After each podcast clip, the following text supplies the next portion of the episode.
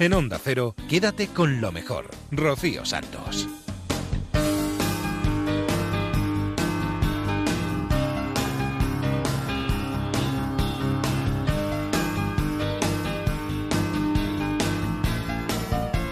Muy buenas noches a todos, bienvenidos a Quédate con lo mejor, último programa del año. Vamos a repasar lo mejor que ha sucedido en los últimos días aquí en Onda Cero. Tenemos un montón de cosas por escuchar por delante en las próximas dos horas, así que vamos a empezar ya rápidamente, que si no luego no nos da tiempo a todo. Nos vamos a ir en primer lugar a la Rosa de los Vientos. Vamos a escuchar el testimonio de la escritora Ana Olivo, quien tras superar un cáncer de mama participó en la tercera edición de la ruta Pelayo Vida al Ártico. En septiembre de este año, cinco mujeres afrontaron el reto de viajar al Ártico. Nunca habían realizado algo así. Sabían que sería duro, pero también que iba a ser una experiencia épica que recordarían toda su vida. Emulando la gesta del explorador Robert Perry, el primer hombre en alcanzar el Polo Norte, partieron hacia Groenlandia. Pero antes tuvieron que pasar un casting cuyos requisitos era tener superado el cáncer y estar en buena forma. Sí, habéis oído bien. Esta expedición está formada por cinco guerreras. Cuatro de ellas habían superado un cáncer de mama, mientras que la quinta lo hizo de un linfoma de Hodgkins. Su objetivo era lanzar un mensaje de vida y de ilusión a todas las personas que padecen un cáncer, ya que si ellas lograron superarlo, tú también puedes. Esta noche tenemos el placer de que nos acompañe la escritora Ana Belén Olivo, autora de Yo fui agente secreto, donde narra con todo el sentido del humor su experiencia contra el cáncer. Buenas noches, Ana. Ah, buenas noches, ¿qué tal? Ana fue una de aquellas intrépidas que decidió apuntarse a la tercera edición de Ruta Pelayo Vida Polar 2017, organizada por el periodista y compañero Eric Fratini, que está ilusionadísimo cada año con este proyecto. Creo que desde el principio te enamoró esta expedición y decidiste probar suerte a ver si te seleccionaban. Yo eché mi inscripción como el que echa un código de barras en café para el sueldo de toda la vida. Y dije, voy a probar suerte a ver si me, si me toca y efectivamente me, me llamó Eric Fratini y, iba, me, me, me, dijo que, que, estaba entre las 117 y que había, pisa, había pasado el primer filtro. Al igual que Ana, otras 116 valientes probaron a ver si eran las elegidas. Al final, por su disponibilidad, buena forma y actitud ante la vida, las afortunadas fueron Encarna, Esther, Micaela, Lorena y Ana. A Fratini le hubiese gustado que las 117 vivieran la experiencia, pero el presupuesto y la logística solo permitía que cinco realizaran la aventura.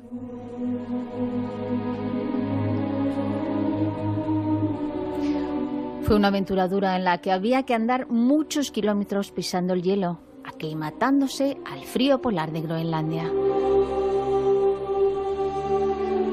Lo bueno es que iban acompañadas por un equipo muy especializado dirigido por el mejor explorador polar español experto en supervivencia. Sí, el director de la expedición es Ramón Larramendi, que es un explorador mm, internacional, vamos, conocidísimo, aparte que es pionero en, con el trineo de, de viento, como, como saben un montón de, bueno, que es que es increíble.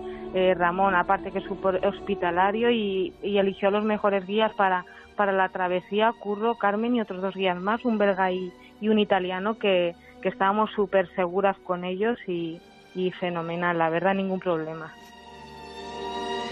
Lo cierto es que la climatología no se lo puso nada fácil. Aún así, remaron en kayak y anduvieron 100 kilómetros por el desierto blanco, caminando entre 8 y 9 horas diarias, con un equipamiento a la espalda de unos 30 kilos cada uno.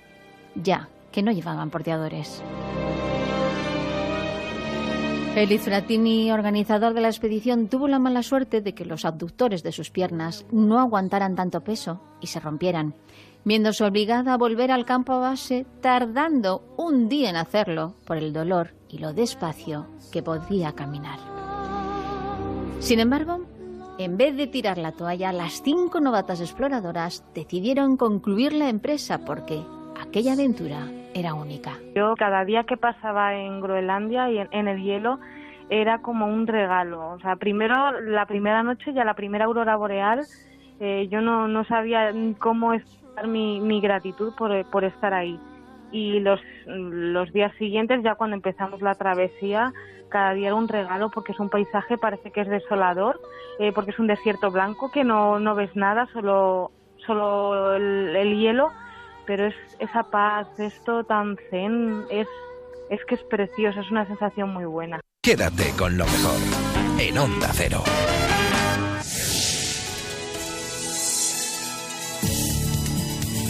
Estos días en los que todos cometemos excesos a la hora de comer, a veces no nos acordamos de aquellos que no tienen nada que llevarse a la boca. Hemos hablado en La Rosa de los Vientos con Mercedes Barbeito.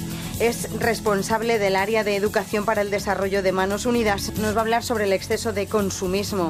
Muchas veces nos cuentan desde, desde, tantos sitios que en el mundo no hay comida y que la gente pasa hambre porque en el mundo no hay comida. Y cuando te pones de verdad a mirar los datos y, ves la comida que se produce en el mundo, pues te quedas verdaderamente asombrado y entristecido de que de todos los alimentos que se producen en el mundo en un año, un tercio se va a la basura. Entonces decimos, no, no, no, el mundo no necesita más comida, lo que necesita es más gente, como decías tú, gente que se preocupe, que, que compre con responsabilidad, yo digo, no, no, con inconsciencia, sino con responsabilidad, sabiendo qué compra, cuánto compra, qué necesita. Eh, ponemos siempre como mucho énfasis en que realmente para hacer una celebración la mesa tiene que estar cargada de comida, ¿no? Y, y, y es, bueno, y yo creo que en España especialmente también somos muy dados a ello, ¿no? Todo lo celebramos así. No, no hace falta que no comamos, que tampoco está mal recordar que hay mucha gente en el mundo que desgraciadamente ha subido a pesar de todo el número de personas que pasan hambre y esa no es una buena noticia ni para esta noche ni para ninguna, ¿no? Uno no de cada falta, seis, ¿no? Más o menos en todo el mundo, ¿no? Pues fíjate, 840 millones de personas en el mundo. Es, es, un, bueno, pues sí, uno de cada siete, más de uno de cada siete ya, ya ha subido un poquito. Entonces, eh, no, no proponemos dejar de comer, ni mucho menos proponemos comer con responsabilidad. Es decir, bueno, pues veamos, eh, fíjate que el mayor desperdicio en España, los datos los da el Ministerio de Agricultura, el mayor desperdicio se produce en los hogares y eso es algo que nos tiene muy asombrados porque nosotros cuando preguntas a cualquiera, oye, ¿en tu casa se tira comida? Te dicen, no, no, en mi casa no se tira nada de comida. Pues en las casas españolas se tiran al año toneladas de comida. Y, y, es que nos hemos acostumbrado mucho, pues yo creo que hemos perdido las sanas costumbres de nuestros abuelos, ¿no? De, de que no se tiraba nada a la, a, a la, basura, de que todo se hacía, pues se hacían croquetas, se hacía, ¿cómo se llamaba? Ropa vieja, se hacía. Y ahora, pues, mm, como nos sobra, no somos capaces de apreciar lo que, lo que realmente vale esa comida. No, no nos damos cuenta que la comida no vale lo que pagamos por ella, que vale mucho más. Y entonces, pues bueno, la, la, desperdiciamos muy alegremente, sí, sí, somos así. Una de las cosas eh, que hacéis eh, mucho Manos eh, Unidas son proyectos eh, que favorezcan una agricultura con sentido común en todo el mundo, ¿no? Sí, Sí, sí, sí. Es que es muy necesario porque, mira, la agricultura, y ahí estaba escuchando cuando estabais hablando antes de, de la radiestesia, ¿no?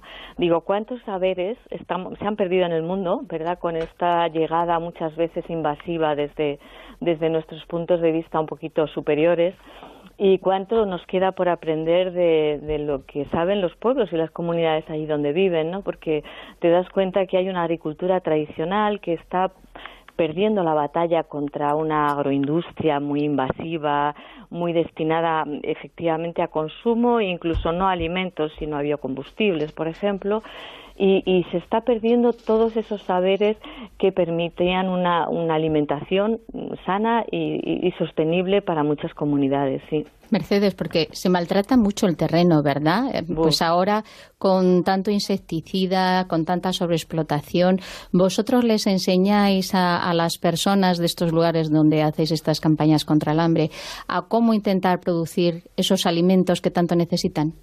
Bueno, nosotros más que enseñarles, que evidentemente les apoyamos en todo lo que, lo que podemos, lo que les damos es la, los recursos y las posibilidades para ellos sacar adelante esos saberes y esa agricultura tradicional que es la que realmente les, les vale. Es decir, no, no les vale que yo les diga tenéis que cultivar así y tenéis que cultivar esto ellos saben lo que tienen que cultivar, lo que necesitan y lo que muchas veces le falta es el poder defenderse ante pues situaciones muy invasivas de grandes empresas multinacionales que buscan unos cultivos mm, económicamente hablando muy productivos eh, tipo pues estamos viendo ahora los masacres que está produciendo la palma de aceite por ejemplo en Borneo o en las selvas amazónicas no entonces buscan esos cultivos más invasivos digamos más rentables a corto plazo que se cargan el suelo y que luego lo dejan mm, destrozado para las posibles las futuras generaciones no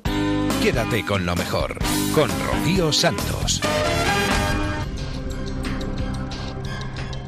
Hacía mucho que a Quédate con lo mejor no traíamos un micro relato de los que escuchamos en La Rosa de los Vientos. Hemos elegido uno escrito por Rafael Cordero Segués.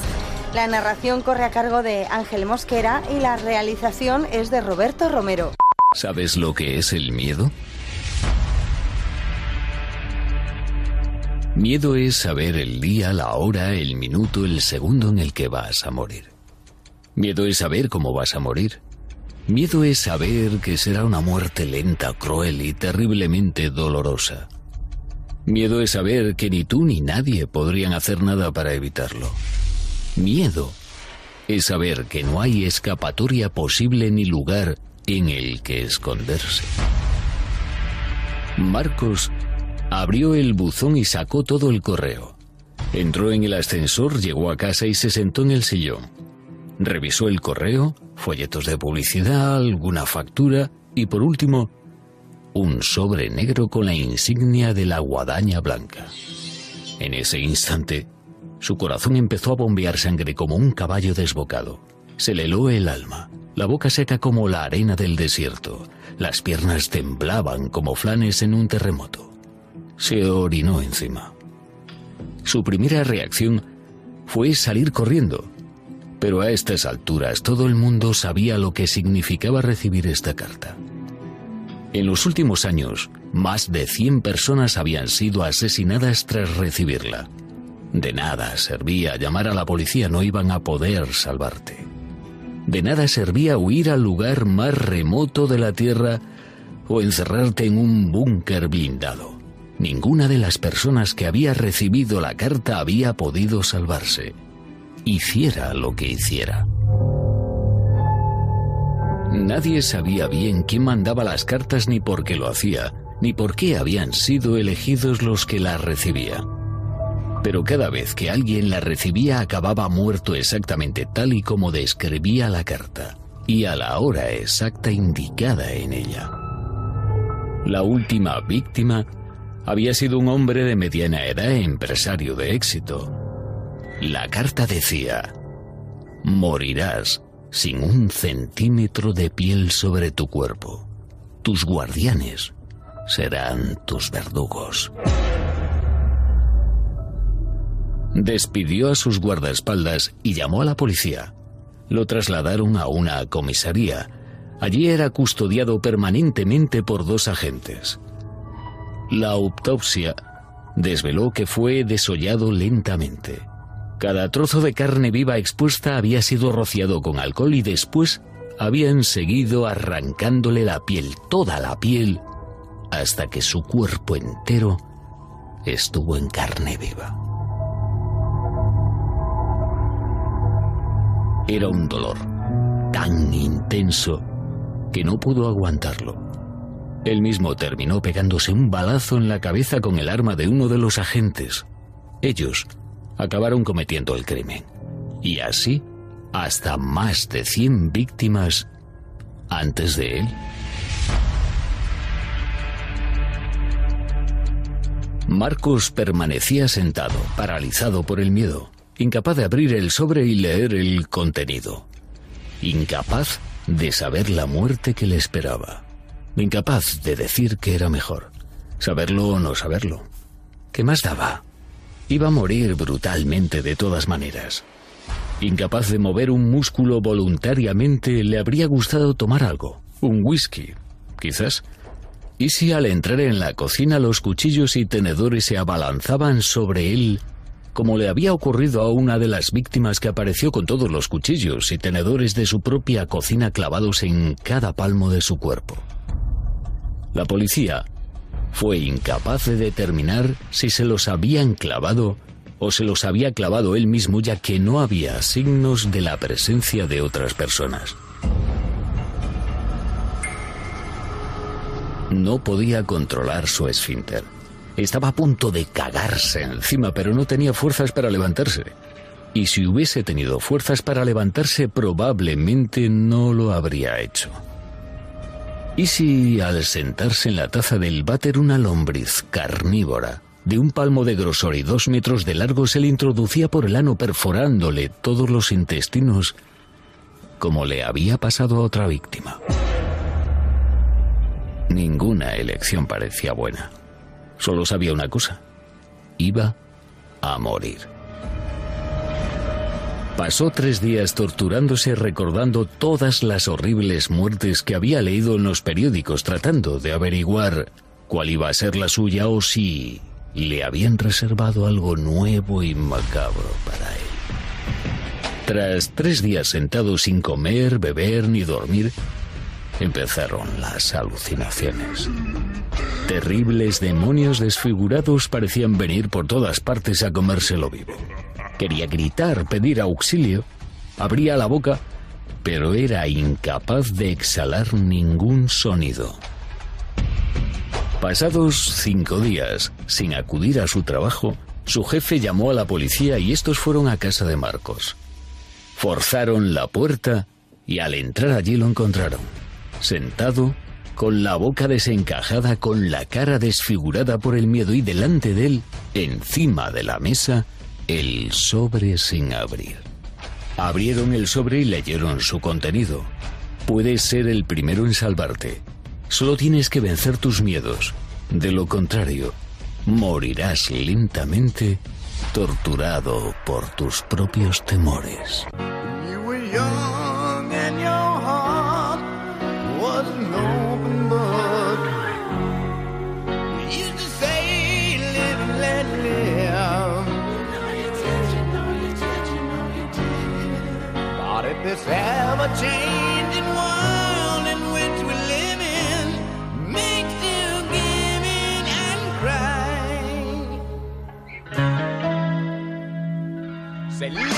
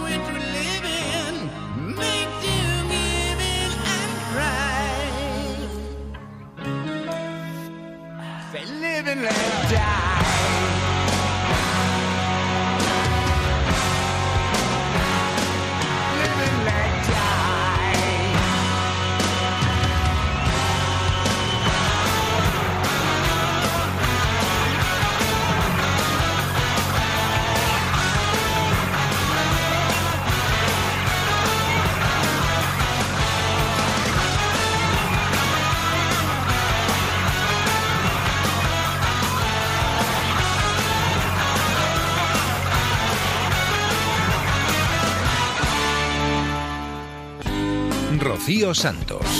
Quédate con lo mejor. Live and Let Die, la música de los Guns N' Roses en Quédate con lo mejor, donde estamos repasando lo mejor que ha sucedido aquí en Onda Cero en los últimos días. Programa resumen, donde puedes escuchar los audios al completo también en nuestra página web, en ondacero.es. Ya sabéis, si sois habituales del programa, que nos da tiempo solo una breve pincelada de cada cosa que tocamos. Si es la primera vez que nos escucháis, ya os digo ahora mismo, pues eso, que las entrevistas no nos caben enteras, porque aquí tenemos dos horas para repasar lo mejor que ha sucedido en Onda Cero. Entonces, cogemos una pincelada de aquí, otra de allí. Y ahora nos vamos a ir hasta el transistor.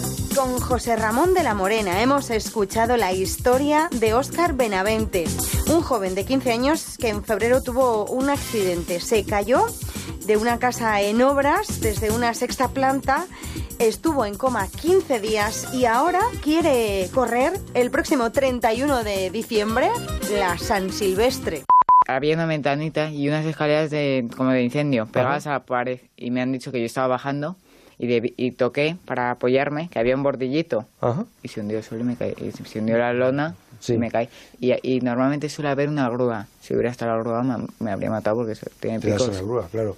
Y entonces, al caes todo totalmente. No das en ningún sí, lado. golpe, golpe. Golpeas cuando caes abajo del todo. No, entre medias, ¿no? A lo mejor Entre medias, entre medias. Claro, yo entre medias entiendo que golpeas que es lo que amortigua. Sí, golpeé en la cabeza. No se, sabe si pudo dar incluso alguna vuelta de campana. Un amigo bombero que, que ha estado investigando y tal, pues es lo que nos comenta, que posiblemente diera una vuelta de campana y en cualquier caso le para la caída eh, un par de golpes, cuanto menos, que, se da por el, porque por si caigo directo me mato. Pero claro, todo eso lo desconoce porque no eso no se Pierdes el conocimiento y, y no recuerdas en nada. 15 días. Ya, ya, ya eso, eso, lo he oído, pero que digo que tú no recuerdas nada. No recuerdo ni lo que hice ese día. Nada, pero ¿no? es normal, Se, me han te... dicho que es normal.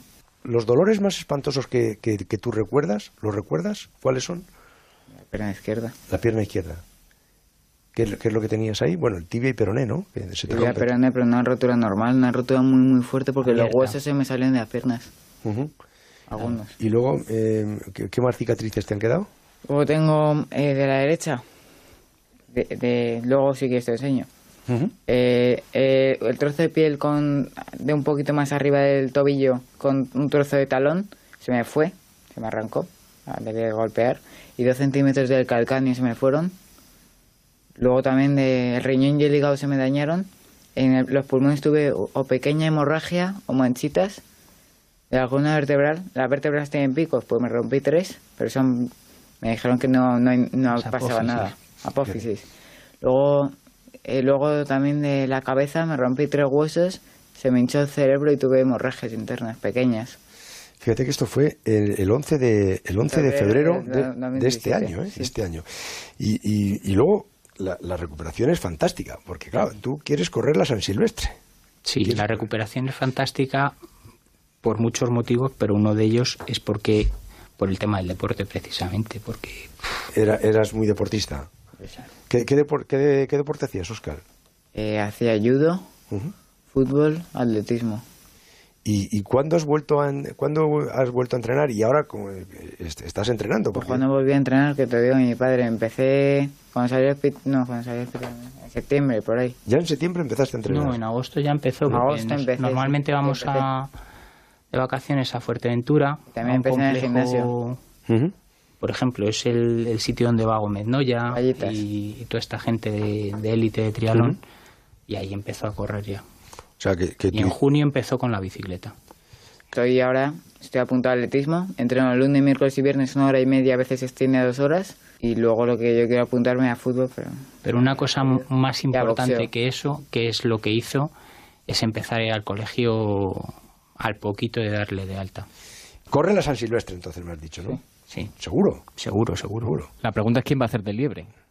¿Quién va a ir por pues delante? Mira, ¿Quién va a ir por detrás? Vamos a hacer de liebre seguramente un amigo mío bombero, Campaña, Juan Carlos Campaña. Y Roberto Gómez también va a estar por ahí. Quédate con lo mejor en Onda Cero. Después de escuchar el relato de Óscar Benavente, se nos ponen los pelos de punta, ¿verdad que sí? Que ha superado este hombre, una, este joven, una caída desde una sexta planta y ahora quiere correr la San Silvestre. Una liebre, que será su padre seguramente. Seguimos en el transistor, ahora escuchamos la historia de Carlos Coello. Es un gaditano que se ha ido a Tailandia y ha logrado convertirse en campeón del mundo de Muay Thai. Si tuviéramos que definir a Carlos Coello, diríamos que es un guerrero, es un espartano que con 18 años se fue a 11.000 kilómetros de distancia de su Cádiz natal. Se fue a Tailandia para aprender los secretos del Muay Thai. Es un arte marcial con millones de seguidores de todo el mundo y que en Tailandia es deporte nacional por encima incluso del fútbol. Nueve años después de aquel primer viaje y tras una vida de durísimos entrenamientos, puede decir que es campeón del mundo del peso pluma y además ha cumplido la promesa que le hizo su madre antes de perderla. Carlos. Hola, buenas noches. Buenas noches, ¿qué estás? ¿En Cádiz? Sí. Ajá. ¿Y cuándo has llegado de Tailandia? Pues llegué el día 14, justo un par de días antes de, del, campeonato. ¿Y, allí dónde, dónde vives? ¿En Bangkok o dónde vives allí? Vivo en Rayón, a tres horas de Bangkok, de la capital. Ajá. ¿Y, y, esto del, del Muay Thai, que es una, especie como de, judo o, de kung fu? ¿o ¿Cómo es esto? Pues es un arte marcial. Sí. Que se le llama también el arte de las ocho extremidades, porque en el arsenal de, de golpeo se permite el uso de los brazos, de los codos, de las rodillas y de las piernas. Las, cuatro extremidades. Sí, a las ocho, sí. ¿Y, y, tú cómo, cómo, aprendiste? ¿Tú sabías algo de esto ya o te fuiste allí a posta y la dijiste a tu madre, yo me voy a ir a hacer campeón de Muay Thai? No, yo practicaba aquí en Cádiz varias artes marciales, entre ellas esa, con 16 años y, y bueno, mm, como el Muay Thai, digamos, el deporte nacional de Tailandia y viene de allí, pues me interesó muchísimo en conocerla. De primera solo como mmm, un poco más, no pensaba en ni siquiera en hacerme profesional ni nada, pero bueno, cuando fui la primera vez pues ya me enamoré de, de todo de, aquel país y bueno, hasta el día de hoy. Bangkok es una ciudad que parece una cocina, ¿verdad? Está como huele a comida por todas las calles, ¿verdad? Sí, es un poco peculiar. Para mucha gente que no que va por primera vez le choca muchísimo. Sí, están cocinando los chanquetes en, en, la calle, ¿verdad? Y, en de la calle, sí, los cables de la, de la luz sí. allí al aire libre, ¿sabes? Es un poco y, y, los tutús, esos que te, que te llevan, que, que, que, te cogen las curvas a 80, ¿eh? ¿Verdad? Carlos está tan integrado ya que incluso habla tailandés. Eh, allí los inicios fueron muy duros. Ahora es una estrella, es conocido en todo el país, pero creo que al principio eh, estabas peleando en bares, ¿no? Sí, no llegué a, debutar en el bar. al inicio allí a la gente que con menos experiencia la llevan a los bares porque prácticamente, como te digo, como es el deporte nacional, hay ring incluso en los bares. Entonces, bueno, esa era la idea principal, pero al final no se dio y directamente competí en el estadio la primera vez también. O sea que eh, allí el, el, el, Muay Thai es más, es más popular que el fútbol. Sí, porque cada vez el fútbol tiene más seguidores, pero el Muay Thai es el deporte nacional. Allí está ligado no solo a eso, sino que forma parte de su cultura, de su religión, de su tradición. Ellos están orgullosos de, de este deporte. Y, ahí, pues, la difusión que tiene el fútbol, a lo mejor en España, tiene muchísimas revistas especializadas, programas de televisión, mm, etcétera. Pero tú allí en, en, Bangkok o en la ciudad esta que vives, ¿eres tan famoso como, por ejemplo, Barral en Cádiz? Mm, vamos a ver, ¿cómo te explico? Ellos no tienen ese sentido tampoco de, de fama en plan de aunque te conozcan, quizás si me conocen y sobre todo en el, ámbito del Muay Thai, tampoco te van a parar por la calle o van a estar contigo como atosigándote. Ellos son muy relajados para su vida en general y para eso más todavía. No, no molestan a nadie ni, ni les gusta tampoco, incluso entre las relaciones con ellos, entre sus parejas, no son de abrazarse ni darse la mano en público, pues no son de, de molestar a nadie, ¿sabe? Con eso.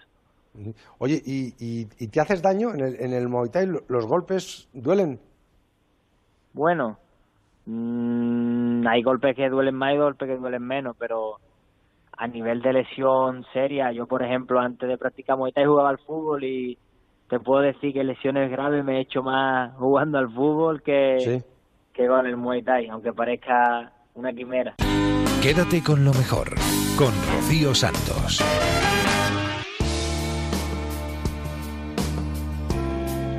Las historias que nos cuenta Javier Cancho en la Brújula en Punta Norte siempre son interesantísimas, pero la que os traigo esta noche yo creo que es especialmente educativa, porque vamos a conocer que los zombies también existen.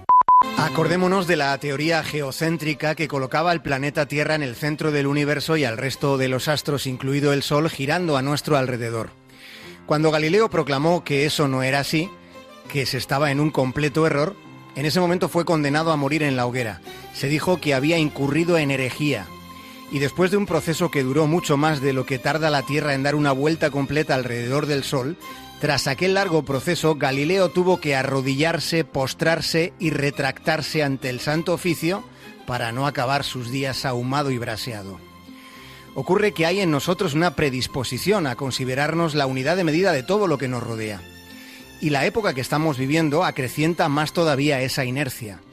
Vivimos un tiempo en el que las pantallas nos devuelven reflejos, destellos incluso más luminosos que los de los espejos destellos como los que veía Dorian Gray, el personaje de Oscar Wilde. Y es que el narcisismo es como un parásito, de modo que en nuestros días se agranda esa tendencia innata a mirar más el ombligo que el horizonte. Con tanto escaparate luminoso enseñando todo el rato lo que para la mayoría resulta inalcanzable, luego, después, en algún momento acaban llegando ese tipo de frustraciones tan demoledoras. Y es entonces cuando aparece la melancolía de lo que pudo haber sido y no fue. Y no fue porque en realidad no pudo haber sido. Ahí están, por ejemplo, millones de padres alimentando el sueño de que sus hijos serán algún día los nuevos Messi o Cristiano. Lo mismo que se enseñaba a las niñas a soñar con ser princesas. Y sin embargo sucede que esas son ilusiones evanescentes. Evanescentes y muy extendidas. Vivimos en serie. La globalización tiene efectos secundarios y todo termina por parecerse. Desde luego hay ventajas, hay muchísimas comodidades, pero casi todos terminamos aspirando a lo mismo y del mismo modo. Acabamos, por tanto, deseando en serie. Pensemos en todo ese inmenso conocimiento que, que, está ahí, que tenemos al alcance, que está al alcance de casi todos en Internet. Y sin embargo, lo segundo y lo tercero más buscado en Google durante este 2017, lo más buscado en todo el mundo, lo segundo y tercero más rastreado ha sido el iPhone 8 y el iPhone X. En algunos aspectos nos comportamos como zombies, caminando en manada con los brazos levantados persiguiendo a los que parecen estar vivos. El fenómeno zombie es todo un acontecimiento, videojuegos, películas, series, cómics, todo atrae a millones de aficionados. Toda esta fascinación comenzó en la década de los 30, cuando en Estados Unidos se percataron de que existía un ritual llamado vudú. La exótica idea de que los humanos pueden ser plenamente controlados por la brujería les resultó bastante turbador en aquel momento. La novela de William Seabrook, La Isla Mágica, fue la que introdujo el concepto zombie. Aquello sucedió en 1929, pero es que solo tres años después, en 1932, Víctor Halperin filmaba la primera película en la historia sobre las víctimas del vudú, y el título fue La Legión de los Hombres sin Alma. Unos años más tarde, ya en la década de los 60, llegaba el primer gran momento expansivo en la popularidad global de los zombies.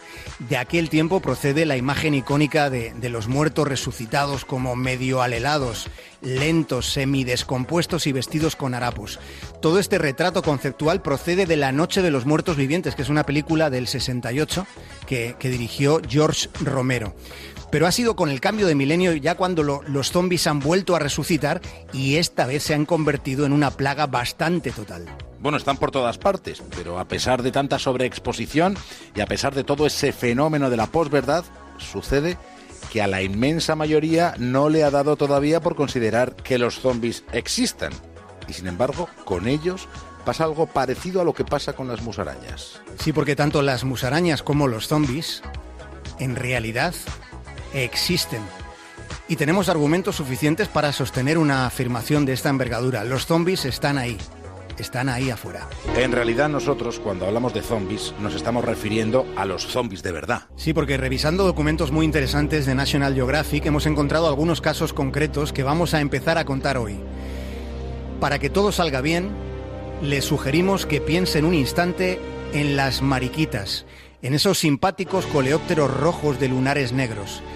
¿Qué madre o qué padre no ha capturado una mariquita por un instante para ponérsela en la mano a sus niños pequeños para que estas criaturas humanas que empiezan a conocer el mundo puedan contemplar uno de esos simpáticos seres que hay en la naturaleza. Probablemente no estemos al tanto de que las mariquitas son depredadores voraces. A lo largo de su vida, una sola mariquita es capaz de devorar miles de áfidos. Los áfidos son los pulgones y las mariquitas causan escabechinas entre los pulgones. Cuando los coleópteros de lunares detectan a los pulgones, se acercan sigilosamente y atacan, despedazando a sus víctimas con sus mandíbulas cerradas. Pero es que además las mariquitas, poniéndose bastante iracundas, manejan sus élitros rojinegros. Los élitros son cada una de las alas rígidas y duras que tienen los insectos coleópteros que les sirven como armaduras para proteger en realidad el par de alas finas y flexibles que tienen debajo y que eh, son con las que vuelan. Esas armaduras en las mariquitas es la parte roja que tiene lunares de la que hablamos a los niños diciéndoles, mira qué alitas tan monas. Pues esas alitas que son armaduras son parte del mecanismo de defensa de estos bichos. La mariquita es capaz también de rezumar sangre envenenada por las articulaciones de las patas. De modo que si llegase un depredador de mayor tamaño que la mariquita, entonces el atacante percibiría de súbito en su boca percibiría el sabor de la sangre amarga y escupiría al instante a esa mariquita antes de deglutirla. De manera que, ojo, las mariquitas llevarían una vida muy plácida, como insectos, si no fuera por quienes las convierten en zombies. Los zombies de las mariquitas se llaman avispas dinocampus. Estas avispas se posan sobre las mariquitas y les clavan el aguijón en la parte inferior por debajo de la coraza de lunares. Les inyectan un huevo diminuto, les inyectan ese huevo, pero también un cóctel de sustancias químicas. Cuando el huevo eclosiona, la larva de la avispa se alimenta de los fluidos que están en la cavidad corporal, en el interior de la mariquita. Aunque la mariquita es devorada lentamente por la larva, a simple vista no se perciben cambios. De hecho, es muy posible que alguna vez hayamos depositado sobre la mano de nuestros niños una mariquita que en ese momento estaba siendo comida por dentro por la larva de la avispa dinocampus. Con la larva dentro, la mariquita sigue devorando pulgones, pero los nutrientes de cada presa no son para la mariquita, son para su parásito. Y el parásito Dinocampus va creciendo a su costa, pero además va creciendo dentro, del ser que ha parasitado, al que también sigue triturando por dentro, no lo olvidemos. De manera que al cabo de unas tres semanas, la larva ha crecido tanto que está lista para asomarse al mundo exterior y para transformarse en adulta. Entonces sale al exterior por una rendija del exoesqueleto de la mariquita y pese a que el cuerpo del coleóptero de lunares se ha librado del parásito, en realidad, y aquí viene una cosa sobrecogedora, en realidad la mente de la mariquita permanece cautiva. Mientras la larva de avispa se envuelve en un capullo de seda bajo el cuerpo de la mariquita, esa larva sigue controlando la mente de la mariquita. Mientras permanece en el interior del capullo, la cría de la avispa es muy vulnerable. Pero si sucediera que otro insecto tratase de acercarse, entonces la mariquita lo ahuyentaría y seguiría cumpliendo sumisamente esa misión durante una semana, hasta que la avispa ya adulta orade el capullo con la mandíbula, salga por el orificio de ese capullo y se marche volando. Y es entonces, es en ese momento, cuando las mariquitas zombies dejan de ser muertos vivientes para sencillamente convertirse en cadáveres.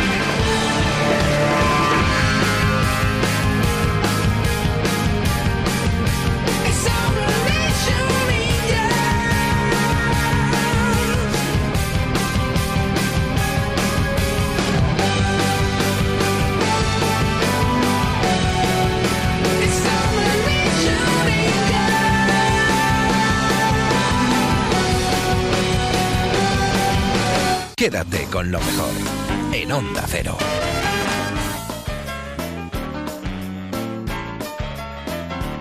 Bueno, yo creo que ya está bien de ponernos serios. Es el momento de echarle una sonrisa o una carcajada, ¿eh? Yo creo que mejor una carcajada. Nos vamos con María Hernández. La gambada de la brújula que recoge algunos de los momentos más divertidos de la actualidad, como las versiones que circulan por la red de las frases de Mariano Rajoy, el hipo de Marguenda en la brújula, los ositos de Iceta, en fin, un montón de cosas.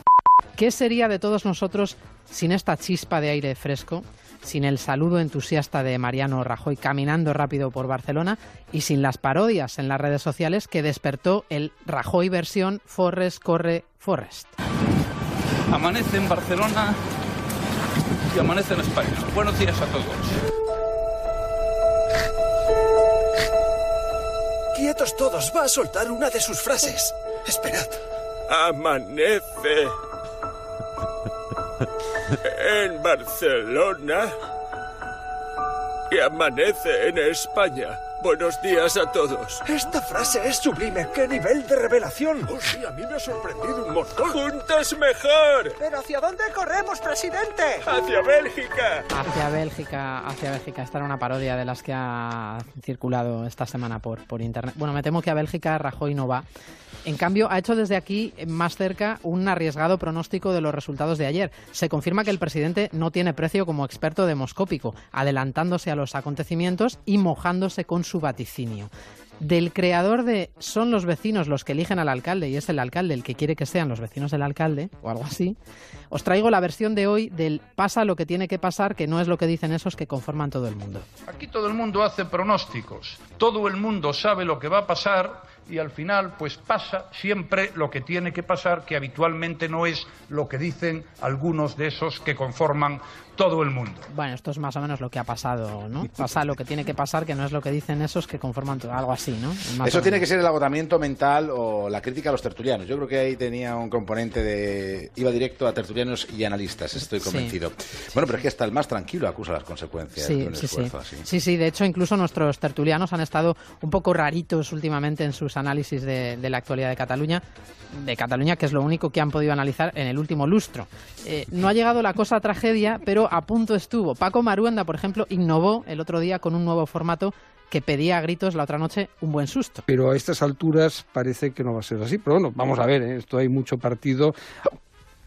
Hay mucho partido. Hipo en la radio. Esto es algo que nunca se había ¿Es visto hasta este momento. ¿Es real? Hipo. Oye, están permitidos los hipos. Eh, bueno, eh, son muy llamativos, son muy llamativos. Sí, sí. Te das cuenta que no lo puedo dejar solo. Lo Hay cosas, tertulia hay cosas solo, peores que el hipo. Yo, yo hasta ahora había escuchado toses, risas, incluso estornudos, aunque no son habituales, pero hipo, desde luego, era algo inédito en mí. En, en- fin, yo no lo había oído nunca. Bueno, algo está pasando cuando a Maruenda le da el hipo y a Pilar Cernuda se le columpian los términos y se confunde con ébola hablando de Rovira. Marta Rovira no es, no, es, no es Junqueras, no es una buena candidata en absoluto. Y además, antes lo sabía la gente que no conocía, pero la verdad es que después del programa de Bertín Osborne el otro día, eh, perdona, de Salvados de- del otro día, de ayer fue, ¿no? Domingo. Bertín Osborne, Salvados, Évole, bueno, cualquier parecido con la realidad es Qué pura, grande es, es pura, es pura coincidencia. Yo creo que lo Évole- ha hecho aposta. Yo creo que lo ha hecho aposta. Para llamar la atención, Para ¿no? ya- No, no, para salir en este, en este espacio de María. Bueno, el caso es que esto de los parecidos razonables ha llevado a la obsesión a Miquel Iceta, que ha terminado viendo ositos en esta campaña por todos lados. Que Oriol Junqueras, con perdón, eh, que nadie se lo tome mal, pero es, es el osito que, que todo el mundo quiso tener en un momento u otro. Es una persona tierna, sensible. Por cierto, Antonio, tú un poco de pinta también de osito tienes. Un Grizzly Adams. Antonio Ferreras también le, le veía como un osito. Veo ositos de Miquel Iceta. Bueno, hemos asistido estos días también a algún fenómeno paranormal. No se me ocurre otro modo de explicar sino la transformación repentina de Juan Carlos Monedero hablando del 155 y, atención, de lo necesario de aplicarlo. El 155 Es un- seguramente es había un que aplicarlo, ¿eh? Seguramente había que aplicarlo porque los otros ya se habían vuelto locos. El 155 había que aplicarlo. Esto lo dijo Monedero. Y Luego ya pues llegaron las excusas, la justificación, el mantra de lo manipuladores que somos los medios de comunicación. Pasamos de que el 155 hay que aplicarlo a lo ilegítimo del 155. En esto también cualquier parecido con la realidad es pura coincidencia. La aplicación ilegítima del 155 viene acompañada de otras decisiones ilegítimas. ¿Qué quedamos? ¿Legítimo o ilegítimo? Yo me he perdido ya. Coherencia, coherencia en grado sumo de nuestro querido amigo Monedero. Quédate con lo mejor, con Rocío Santos. Yo sé, yo sé que te has quedado con ganas de más. Ahora que le hemos cogido el gusto a reírnos. Bueno, pues vamos a despedir esta primera hora de Quédate con lo mejor recogiendo ese villancico fantástico que escuchamos el fin de semana pasado en Radio Estadio. Un villancico compuesto por Javier Ruiz Taboada, que canta a él y que los demás le acompañan a coro. Y además cerramos también esta hora con las conservas, las últimas conservas del año de Alberto Collado. Pues nada, habrá que cantar. Hemos hecho aquí un villancico un poco lo que viene No, no, siendo. no, has hecho. Vamos, vamos a ver, lo he escrito yo y lo vais a destrozar vosotros. Correcto. Vamos allá. No, ¿Estáis no, listos? Hay que. Venga. ¿Pandereta? ¿Yo? Sí, pandereta, Vale. eh, gorrito, lo que queráis. Venga. Le dejamos Ponte a el Taboada, gorro. que es el que canta bien, que cante y nosotros Yo hacemos canto las estrofas, Venga, va. vosotros cantáis el andeande o lo que ponga. ¿De acuerdo? Venga, vamos. Y que sea lo que Dios quiera. Vamos. Quítame la música que si no me despisto. Fuera mucho. música, fuera música. Por apostarse la casa con los goles de Paulinho, Mr. Chip ganó la estatua de un tozudo rumaniño. Ande, ande, ande, corre Matiachi, con los maratones lo pasamos, chachi. A este estudio hemos llegado por Colomo y sus correos. Si queréis que esté calmado, que gane el Navalcarnero. Ande, ande, ande, con las campanadas, caramelos, pipa, chicle y arbellanas. Cristiano tirando faltas de tres pom. Cristiano tirando faltas da tres pasos para atrás y el balón da en la barrera por mucho que abra el compás. Narre, narre, narre, narre hasta el final, que Alfredo Martínez no puede parar. Alexis Martín Tamayo, Mr. Chip para el oyente. En las yemas tiene callos y en la lengua dos serpientes. Y mucho Twitter, mucho ordenador, pero llega tarde como un campeón.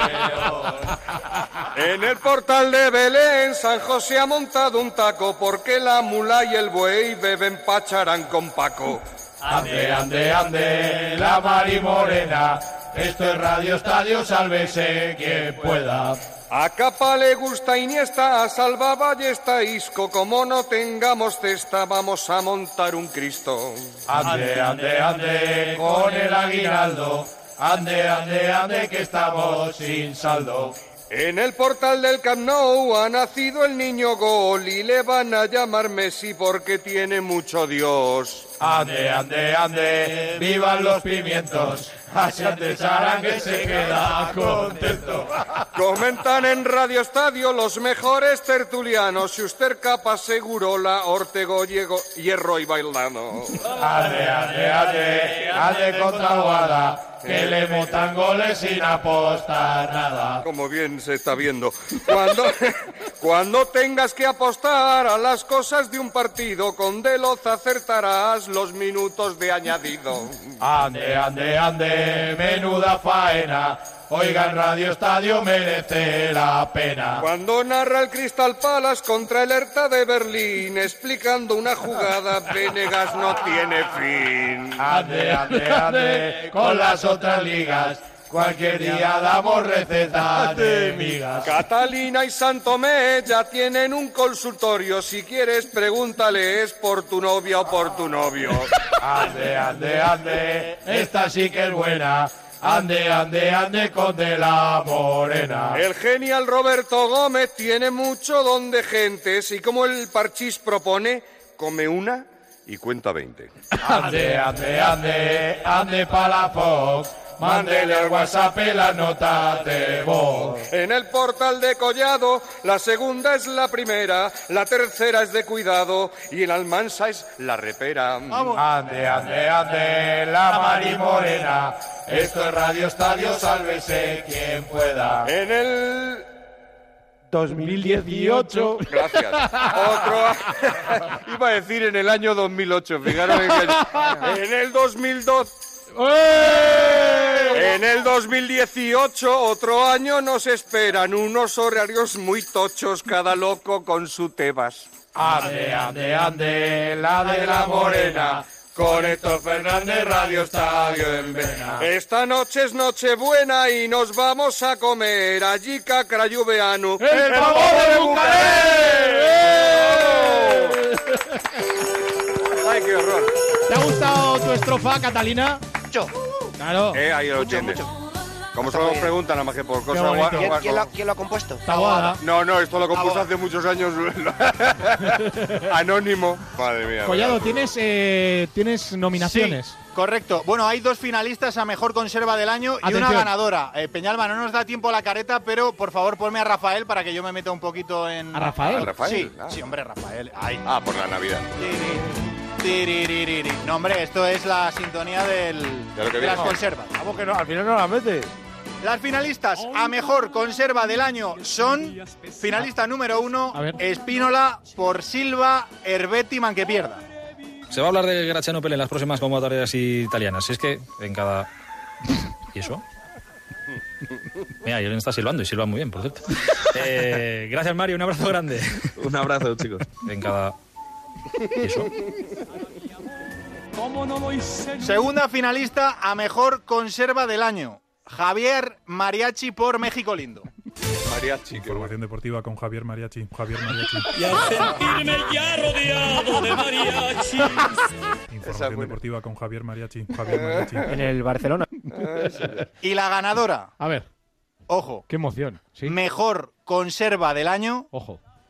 Paco Reyes por Biguin Ganguin, ay del Chiquirritín. Manda saque de banda para el Real Madrid. Pues vamos con el último minuto. Biwingan. Estamos en el 18, 10. le tocaba. Cuando apuestas en Biwin, vives cada jugada como si estuvieras en el terreno de juego. Ay. ¡Lo clavé al final! Quédate con lo mejor, con Rocío Santos.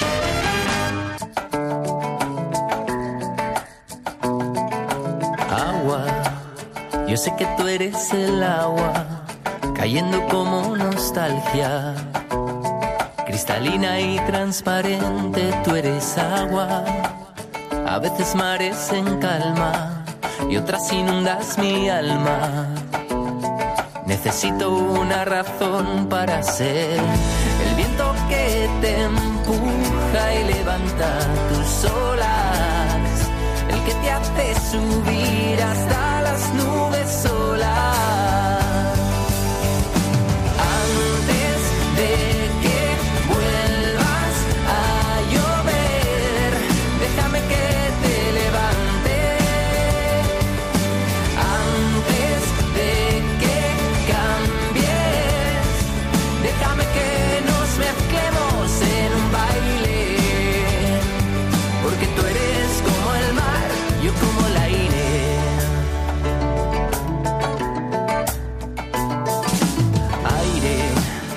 Sabes que soy el aire, pero te miro y no hay nadie.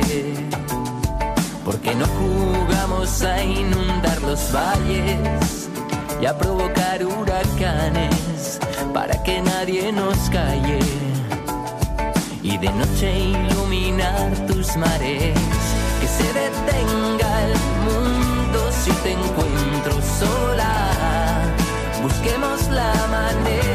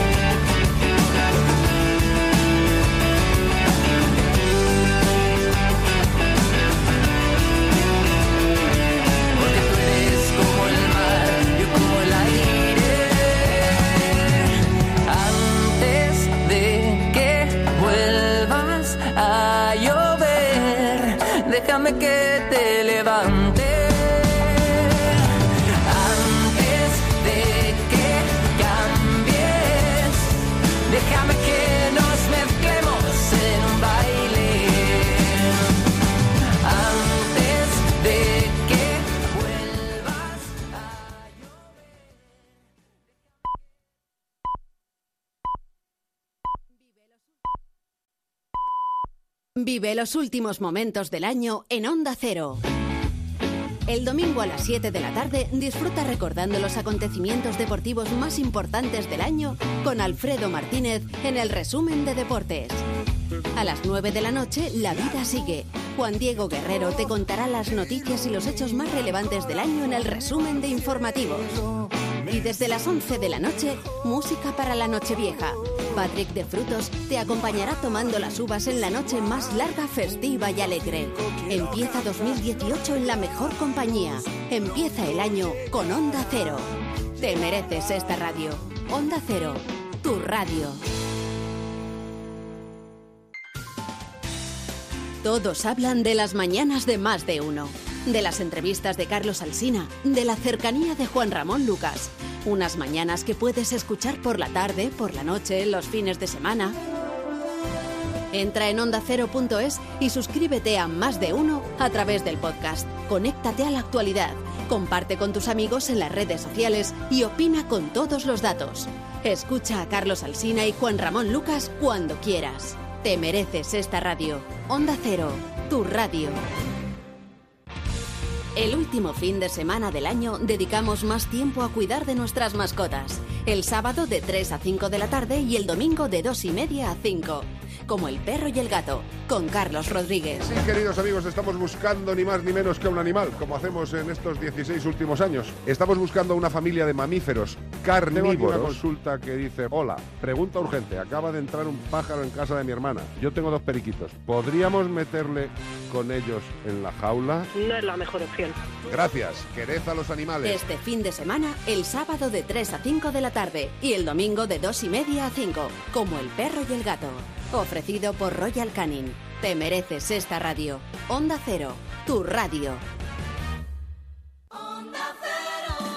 Si te gusta escuchar Onda Cero a través de nuestra aplicación, no te olvides de actualizarla. Así podrás disfrutar de toda nuestra oferta de radio en directo, de todos nuestros contenidos, de todos nuestros servicios. Actualiza la app de Onda Cero para iOS y Android y no te pierdas nada. Te mereces esta radio.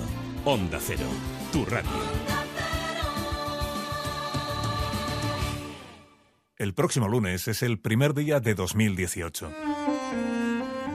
Y Onda Cero estrena la primera adaptación radiofónica de A Sangre y Fuego, la obra más influyente de Manuel Chávez Nogales. A mí la que más me ha impresionado fue la otra, la más mujer. Rosario. No protestó, pero cómo lloraba, jefe. Rosario. Cómo lloraba la pobre. Lloraba como una chiquilla. La hora de Chávez Nogales. El lunes primero de enero a las 8 de la tarde. Con Carlos Alsina.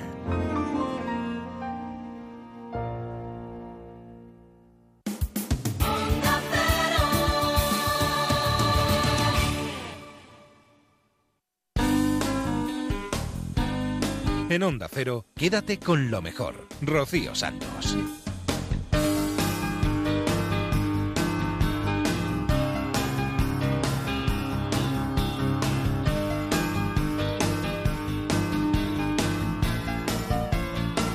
Aquí estamos de nuevo en la segunda hora de Quédate con lo mejor, donde estamos repasando lo mejor que ha sucedido en los últimos días aquí en esta casa, aquí en Onda Cero, lo mejor que ha pasado por los micrófonos de Onda Cero. Nos vamos a ir a No Sonoras con José Luis Salas y con Olvido Macías, a quien precisamente hemos entrevistado porque ha presentado su nuevo libro. Se llama Hogares Compartidos. Son 27 familias que nos cuentan cómo les va siendo familia de acogida. Porque realmente a mí eh, este libro surgió a raíz del anterior, de, de Vidas Unidas, que es sobre, sobre la adicción, hablando un día con el director de la familia del menor de la Comunidad de Madrid, Alberto San Juan, y me comentó que había un grupo de familias que tenían mucho interés en contar su experiencia, pero sobre todo porque era muy poco conocido eh, esta figura familiar, la de acogida. Y por desgracia, siempre que, que oímos en los medios de comunicación hablar de ella, es porque hay un conflicto entre la familia de origen y y la familia de acogida. Pero realmente eh, la, la acogida va mucho más allá. Y, y yo, sinceramente, igual que muchos de ustedes, pues tenía pues idea, pero no muy seria o muy profunda sobre qué significaba esto. Y me he encontrado con, con un montón de, de personas muy generosas, a ella no le gusta que les llamemos así, pero para mí son generosas, disfrutonas, porque les encantan cuidar a estos niños que por circunstancias no pueden estar con sus familias biológicas y ellos hacen de padres y madres con todo el cariño y la entrega con que lo pueden hacer con sus hijos biológicos o adoptivos. Y realmente para mí eso es admirable. Oye, eh, ¿cuánta generosidad te has topado a la hora de escribir este libro que se nota, que se leyendo... Yo te digo una cosa, voy ya por más de la mitad que me estoy merendando el libro y, y hay mucha generosidad. También hay un de fondo, evidentemente, tú lo has comentado cuando has empezado a, a hablarnos de- del libro, de- de- del por qué te, qué te provocó, el, el- qué te dio el pellizco de decir, voy a escribir un libro de esto, ¿no? El, el- el hecho de que vienen, de casos, la mayoría de las familias de acogida, esos niños, esas niñas, vienen de casos negativos, vienen Sí, de casos sí, sí. tristes, vienen de- Tristes, de, de- de- complicadísimos. pero muy- bueno, bueno, bueno, bueno. Mm, Muchas veces son niños que son pues con una maceta en la casa, ni la que vamos, ni que ni siquiera se riega. Hay una frase de un psicólogo estadounidense que es muy bonita y que es- tiene toda la razón del mundo. Se llama él Uri Brenner y dice que todo niño necesita que un adulto esté loco por él y se lo demuestre. Y estos niños llegan a tu casa y de verdad que no quieren juguetes ni nada material, solo quieren que le quieras, que, que le preguntes qué tal en el cole, y- que le cuentes un cuento antes de dormir y cosas Claro. que nos parecen, nos parecen tan obvias, ¿eh? te dan un escalofrío de pensar esos niños que sí, evidentemente están en centros de menores, están bien atendidos por las comunidades, pero de tú saber que estás ahí sin tu familia biológica, que no hay alguien a quien tú te puedas agarrar emocionalmente de una forma permanente, porque bueno, los cuidadores tienen sus horarios y se van a sus casas. Entonces, ese desgarro es tan tremendo de pensar Oye, que tu vida es así. Cuando has estado trabajando para el libro, mm, te ha tocado toparte con una situación que tú has dicho, esto no, esto no, o, o esto lo tengo que contar sí o sí, aunque duela. Bueno, he, he tenido una, una historia muy, muy, muy dura de varios hermanos de acogida, con una familia estupenda, eso sí que es verdad, pero que pasaron diversas tragedias. Se murió eh, el padre de la familia, eh, la madre tuvo que seguir adelante con, con cuatro niños eh, de acogida, más, más dos gemelitas suyas biológicas, muy duro todo.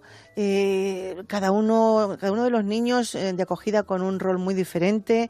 eh, complicaciones de por medio que, que no quiero tampoco entrar mucho en detalle, ya se cuenta en el libro y porque sobre todo también la madre me ha pedido que no entre en mucho detalle porque, bueno, a ella le duele, ella dice que sus hijos son regalos de Dios, sean como sean, y yo eso lo respeto. Pero que, que a veces niños criados, y eso siempre lo decimos de la misma forma, pues cada- sale cada uno diferente. ¿Y sabes lo que más me ha gustado del libro? Antes de que... porque no sé cómo vamos de tiempo. Mira, lo que más me ha gustado y que no he podido hacer en la adopción es recoger el testimonio de chicos que han sido eh, que han vivido en centros de menores y que en, en familias también y que son mayores y, y que me han aportado ese testimonio. Ese es el más valioso, porque son ellos los que te están diciendo cuál ha sido la parte bonita y la parte de carencia, ¿no? Sobre todo en centros de menores. Quédate con lo mejor en Onda Cero. Un libro este de familias compartidas a tener muy en cuenta para regalar en Reyes. Ahora nos vamos a ir a más de uno con Beatriz Ramos Puente, una historia de la semana pasada que se nos había quedado en el tintero. La historia de Ana, la mujer que se propuso descubrir quién era el extraño que visitaba la tumba de su hermano desde hacía 70 años. Carl vivió en Presbury, al sur de Reino Unido. Murió a los 12 años ahogado en una playa de Gales durante un campamento de los Boy Scouts en 1947. Durante 70 años, flores, poemas y regalos llegaron a su tumba. Su hermana Anne, que tenía 7 años entonces, siempre quiso saber más sobre él porque tenía pocos recuerdos y se propuso dar con el desconocido que dejaba esos objetos. Dejó notas, preguntó en la parroquia del pueblo e incluso acudió a reuniones de los Scouts en busca de alguna pista. Buscó también en los archivos de la localidad y dio con una lista de los niños años que estuvieron con él el día en que murió, pero no tuvo éxito. Para la búsqueda contó con el apoyo de una periodista de la BBC que, revisando la lista de gente que había acudido al funeral, encontró a un hombre que había estado con Carl el día del suceso y que había testificado en la investigación policial y le llamó. El hombre Ronald, de 84 años, contó a Anne que fue su amigo más cercano en los Scouts y cómo ese día un grupo de unos 24 niños se metieron en el mar y se divirtieron durante un rato. Después todos se vistieron, pero la ropa de Carl estaba intacta sobre la arena. Entonces él entró en el agua junto con otro amigo y lo encontraron boca abajo y lo sacaron a la arena. Cosas que se quedan en tu mente, le dijo a Anne. Pero el misterio solo se ha resuelto en parte porque Ronald solo lleva flores para Carl. Los poemas y otros regalos no se sabe de dónde proceden. Quédate con lo mejor, con Rocío Santos. Ya sabéis que el mago More a más de uno siempre nos trae innovación tecnológica, las cosas más curiosas que hay en el mundo de la tecnología. Y en esta ocasión nos va a contar que ya se ha instalado en China un sistema de puntuación ciudadana, uno que aparece en una serie que se llama Black Mirror, no sé si sois seguidores. Los ciudadanos que tengan una buena puntuación tendrán beneficios como poder alquilar bicicletas o coches sin tener que dejar un depósito. Nos lo explica el mago More mucho mejor. Un sistema de puntuación ciudadana. Atención a lo que voy a contar. ¿Qué diantres es esto? Creo que llevamos tres, casi cuatro años juntos. Bueno, pues lo que te voy a contar de todo lo que yo investigo es lo Parece que que más impactado me ha dejado en muchísimo tiempo. O sea, estoy como el grito de Munch, de verdad. Fíjate lo que eh, hay un capítulo de Black Mirror, que es una serie que yo recomiendo a todo el mundo, que lo que hacen los guionistas es extrapolar qué va a pasar en un futuro con, con tanta tecnología y a la velocidad que vaya, ¿vale? Entonces hay un capítulo que se llama No se dive, que es el primer capítulo de la tercera temporada. Lo pueden ver suelto porque cada capítulo trata de un tema, ¿vale? Entonces, es un capítulo en el que todo el mundo da likes a la gente, hasta el punto de que estamos completamente eh, condicionados por ese número de likes que nos dan. Si tú vas a tomar un café y de repente el camarero te atiende mal, le das un like. Él te da un like a ti como ciudadano. Y al final todo el mundo que te mira te reconoce la cara y ve los likes que tú tienes. Lo cual, imagínate esto, las connotaciones que puede tener. Bueno, pues eso que es ciencia ficción ha llegado ya. Y ha llegado a China. Bueno, pues atención, porque te van a puntuar tus vecinos, tus antecedentes penales, tu estatus social, tu nivel de educación. Y según esa puntuación, tú estás más arriba o más abajo. Y dices tú, ¿y qué consecuencias tiene esto? Pues tiene unas consecuencias terribles, tanto para calificaciones crediticias, financieras, sociales, políticas, legales. ¿Qué hacen los ciudadanos chinos? Bueno, pues resulta que los chinos están totalmente de acuerdo con esto. ¿vale? Porque, por ejemplo, allí no, no hay ningún registro de crediticio, entonces muchos no tienen tarjeta de crédito. Pero como ellos te van a vigilar a partir de ahora las compras, si tú vas comprando bien y no vas dejando ningún pufo, automáticamente subes el crédito. Por ejemplo, que tú eh, pagas multas de tráfico, subes el crédito. Que pagas impuestos, subes el crédito. Que las compras que haces habitualmente las pagas, subes el crédito. Y atención porque te vigilan las compras. O sea, ellos saben perfectamente dónde te metes en Internet. Si tú te tiras 10 horas al día jugando a videojuegos, eres, Eres un considerado un vago. vago. Claro. Correcto. Pero si tú compras pañales y ellos lo saben, entonces probablemente seas padre y entonces probablemente seas una persona responsable, con lo cual te suben las calificaciones. Madre de Dios. ¿Quién recopila todos esos datos? ¿Cómo, cómo- cómo Esa es, esa es la bu- buenísima pregunta. Pues mira, hay un eh, entre algoritmos, big data y sobre todo hay una cosa que es espectacular, que son las cámaras de seguimiento. Entonces hay un montón de hay un montón de cámaras de seguimiento. Hay un- una empresa que se llama Face como dos mases, ¿vale? Que lo que hacen es que van acumulando datos de los viandantes. Identifican 200 personas por minuto. Hay 176 millones de cámaras de vigilancia. Quieren instalar 450 millones para el 2020. ¿Sabes cuántas hay en Estados Unidos? No. Solamente 50. Tiene casi cuatro veces más China que Estados Unidos. Te reconocen la cara, automáticamente sale un cartelito debajo de ti que pone hombre, pelo largo, pantalones vaqueros, camisa blanca, caucásico, efectivamente. Y de repente, si tú eres un criminal buscado por el gobierno, como tienen conectadas las bases de datos, llaman inmediatamente a la policía. Imagínate lo que estamos hablando. Y te voy a poner otro ejemplo que es más impactante. En Shanghái o en Guangzhou, por ejemplo, hay paneles eh, tipo Times Square donde ponen la cara de la persona que ha cruzado la calle en rojo o ciclistas y motoristas que marchan en dirección contraria. Es O sea, decir, te reconocen la cara. Vergüenza pública en instantánea. Efectivamente. ¿Y qué tienes que hacer para que te quiten esa cara? Tienes que pagar 20 yuanes, si eres un peatón, que son como dos euros y medio, y 50 yuanes para ciclistas, que son como 6 euros y medio. Entonces aquí hay un debate muy Claro, interesante porque en Estados Unidos habéis visto lo que ha hecho Trump, ¿no? que se ha votado el miércoles, creo, que ahora las telecomunicaciones, las operadoras van a tener el control del acceso a Internet, de, lo- de cómo accedemos. O sea, no es lo mismo con, que con Ver- Verizon, etcétera. Entonces, esto está, está yendo a unos niveles que es increíble, porque tú vas a tener, que, fíjate qué va a pasar si tienes una mala puntuación.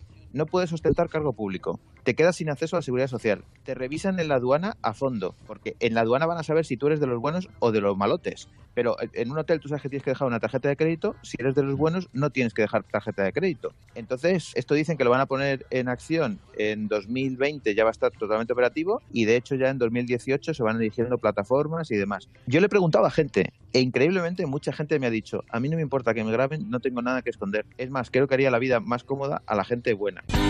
Rocío Santos. Quédate con lo mejor.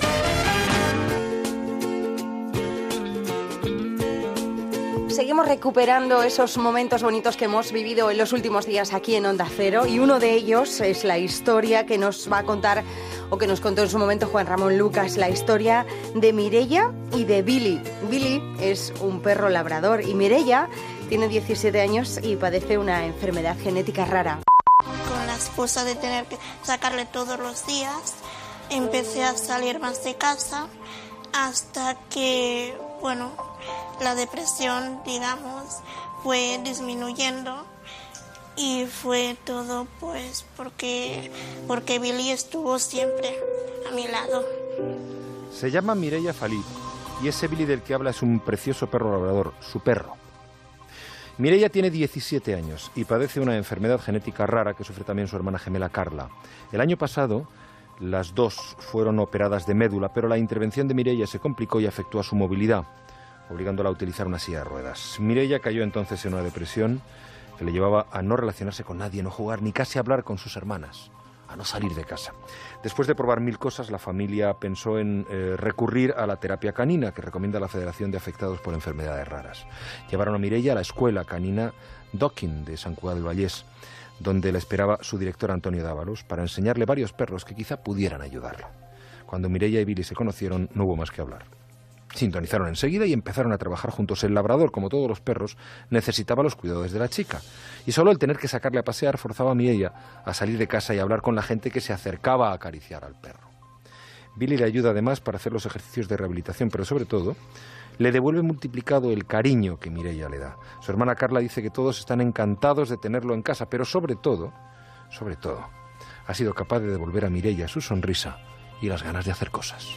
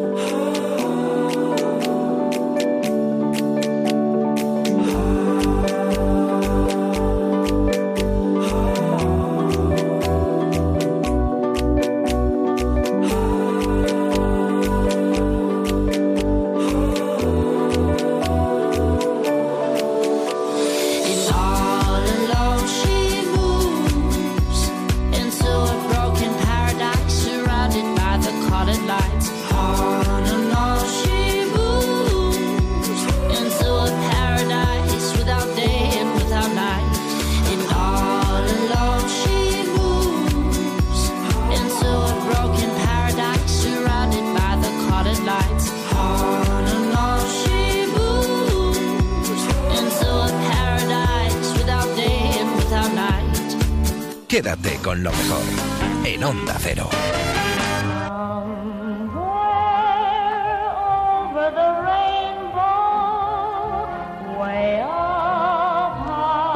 Del pasado 25 de diciembre, la mañana de Navidad, disfrutamos aquí en Onda Cero de casi dos horas del Mago de Oz con las mejores voces de actores y locutores de este país. El Mago de Oz en la versión de Carlos Alsina. Ahora os voy a poner los primeros siete minutos. El resto lo tenéis en nuestra web, en ondacero.es. Te voy a contar una historia que ocurrió hace muchos años en un pequeño pueblo de Kansas. El pueblo tenía solo siete casas, muy separadas las unas de las otras. Cada casa tenía un montón de terreno alrededor, tanto que si te asomabas a la ventana de una, no veías la otra. Solo veías tierra y tierra y más tierra.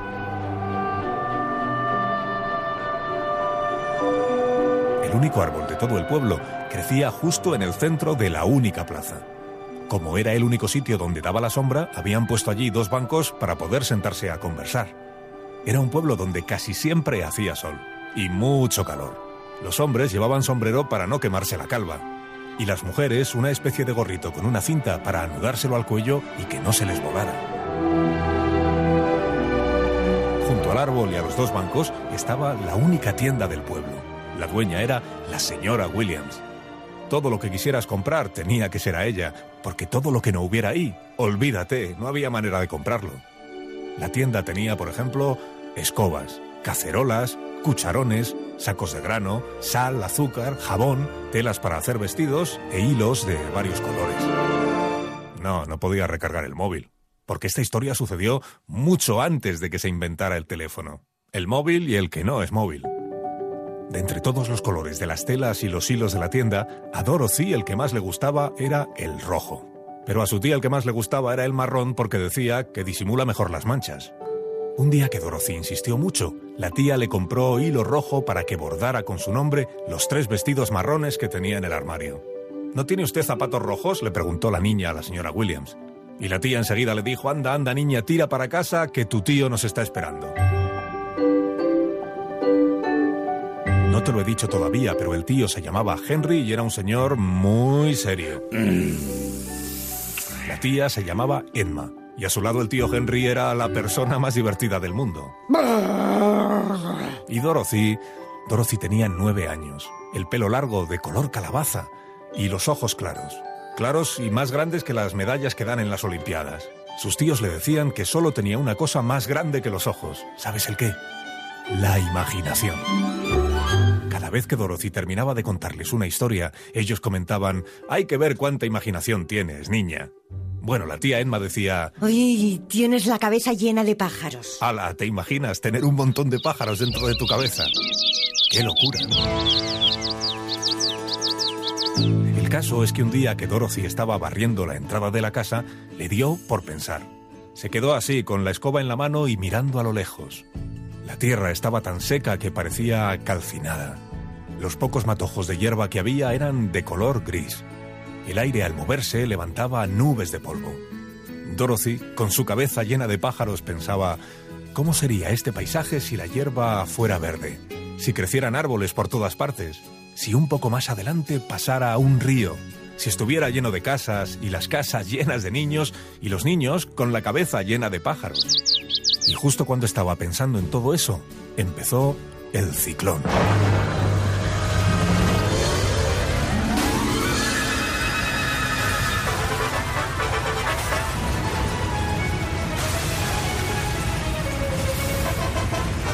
De pronto todo se puso oscuro y empezó a rugir un viento horrible.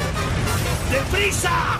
¡Viene un ciclón! El tío Henry se fue al cobertizo a encerrar bien a las vacas. La tía Emma dejó el libro que estaba leyendo y le gritó a Dorothy, ¡Vamos, hija! ¡Corre! ¡Tenemos que meternos en el sótano!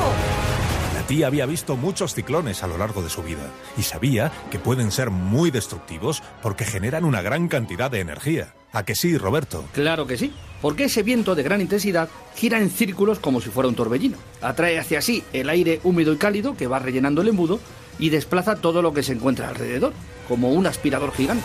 Eso es. La tía se metió en el sótano y el tío se refugió en el cobertizo. y Dorothy se quedó en la puerta intentando cerrarla bien por dentro. Entonces, el viento que soplaba desde el norte y el viento que soplaba desde el sur se encontraron justo donde estaba la casa. Vórtice se llama. Gracias, Roberto. Donde estaba Dorothy parecía que todo estaba en calma, pero a su alrededor el viento cada vez era más rápido. Y entonces notó que la casa empezaba a moverse. Y a elevarse. Y a elevarse, eso. Se inclinaba un poco a la derecha, luego otro poco a la izquierda, como si fuera una cuna. Y aunque crujían las maderas de las paredes, la casa seguía entera porque en Kansas las construyen con clavos muy gordos. ¿A que sí, Roberto? Yo de técnicas de construcción con madera en Kansas no entiendo ni una palabra. Vaya, gracias Roberto, que gran nombre del tiempo se perdieron en Kansas. Dorothy consiguió llegar hasta el agujero que había en el suelo y por el que había bajado la tía Emma al refugio del sótano. Pero cuando asomó la cabeza, vio que ya no había sótano, ni refugio. La casa estaba a muchísimos metros de altura y volaba lejos de Kansas en brazos del ciclón. ¿Cuánto tiempo duraría aquello? se preguntaba. A mí no me mire, yo en este cuento ya no hablo más. Pasaron las horas y Dorothy empezó a perder el miedo. El viento seguía aullando a su alrededor con tanta fuerza que pensó que se iba a quedar sorda. Pero como el tiempo pasaba y nada nuevo sucedía, decidió esperar tranquilamente a que el ciclón se agotara.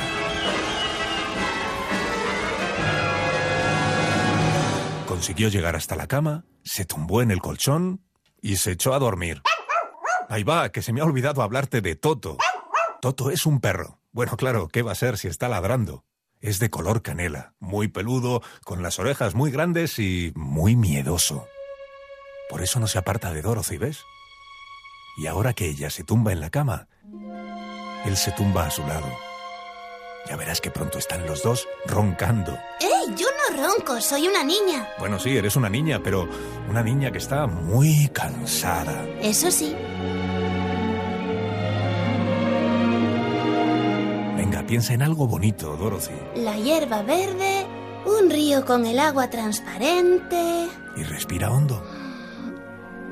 Eh, mira cómo Toto se acurruca al lado de Dorothy. Esconde la cabeza entre las patas y se tapa los oídos con sus grandes orejas para no oír cómo ronca. Que yo no ronco. Así pasaron muchas horas, por lo menos siete o diecisiete. Y mientras Dorothy y Toto dormían, la casa, volando, volando, llegó hasta una enorme pradera verde llena de flores. Y fue allí donde empezó, en realidad, esta historia.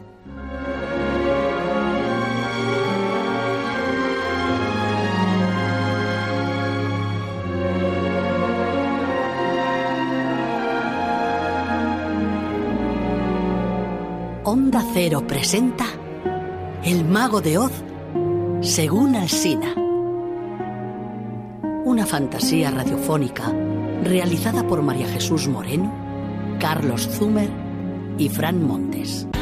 Quédate con lo mejor, con Rocío Santos. Te has quedado con ganas de más, yo lo sé. Yo también me he quedado con ganas de más. En cuanto acabemos el programa me voy a enchufar a onda0.es, me lo voy a volver a escuchar porque es una auténtica delicia. Dos horas de El Mago de Oz en la versión de Carlos Alsina. Ahora nos quedamos en más de uno, pero hablamos con Lea Vélez, que nos presenta su nuevo libro, se llama La Olivetti, el espía y el loro. Es un libro que recuerda la imagen de principios de los 80 en la que su padre, Carlos Vélez, era el director de Encuentro con las Letras. A veces dices que para ser escritora te tienes que te da la sensación de que te tienes que vestir de, de escritor, de hombre. A veces, yo creo que sí. Bueno, mm, ahora no. Ahora yo ya he encontrado mi lugar. O sea, este libro también es una tra- es una transición emocional, es una transición política, es una transición cultural, aquella que fue, y es una transición emocional porque yo vengo del mundo del guion, de escribir muchísimas horas de ficción al, al día. Ni siquiera a la semana, al día. día, sí. Y ahora trato, o, o trataba cuando estaba escribiendo este libro, de hacer la transición emocional, física, profesional, hacia la literatura, hacia la, la literatura, digamos, de altura, o por lo menos aspirar a eso, ¿no? Sí. A ese, al elitismo.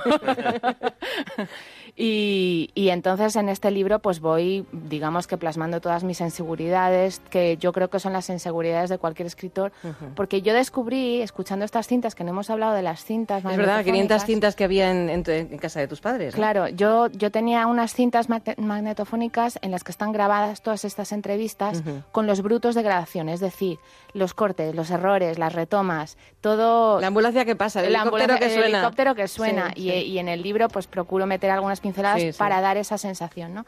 Y, y, yo descubrí que era como una terapia de grupo. Eso lo que yo no tenía voz, ¿no? Yo uh -huh. solamente estaba allí escuchando. Yo era un poco el psiquiatra de todos estos autores, editores, traductores, porque por el programa no solamente pasaban escritores, pasaba uh -huh. todo el mundo de la edición, de la cultura, del libro.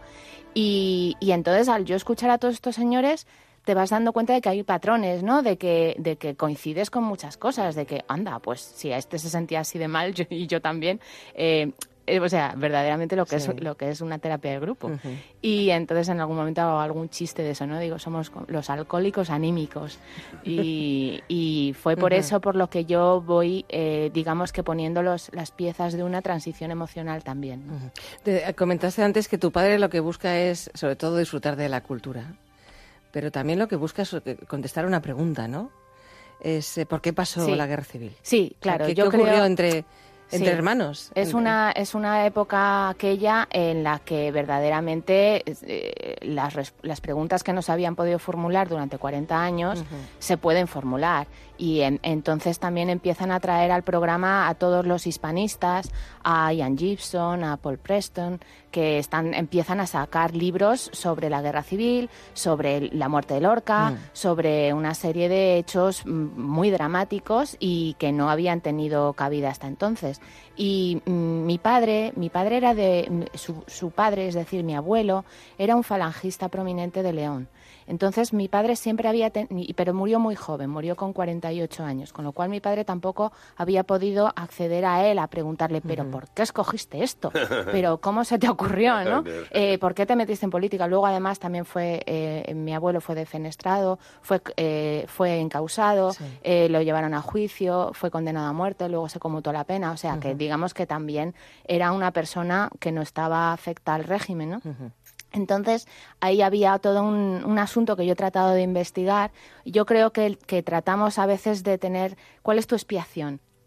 Tú, tienes una expiación, sí, yo sí. creo que yo tengo una expiación, mi padre tenía una expiación, la expiación de nuestros ancestros, ¿no?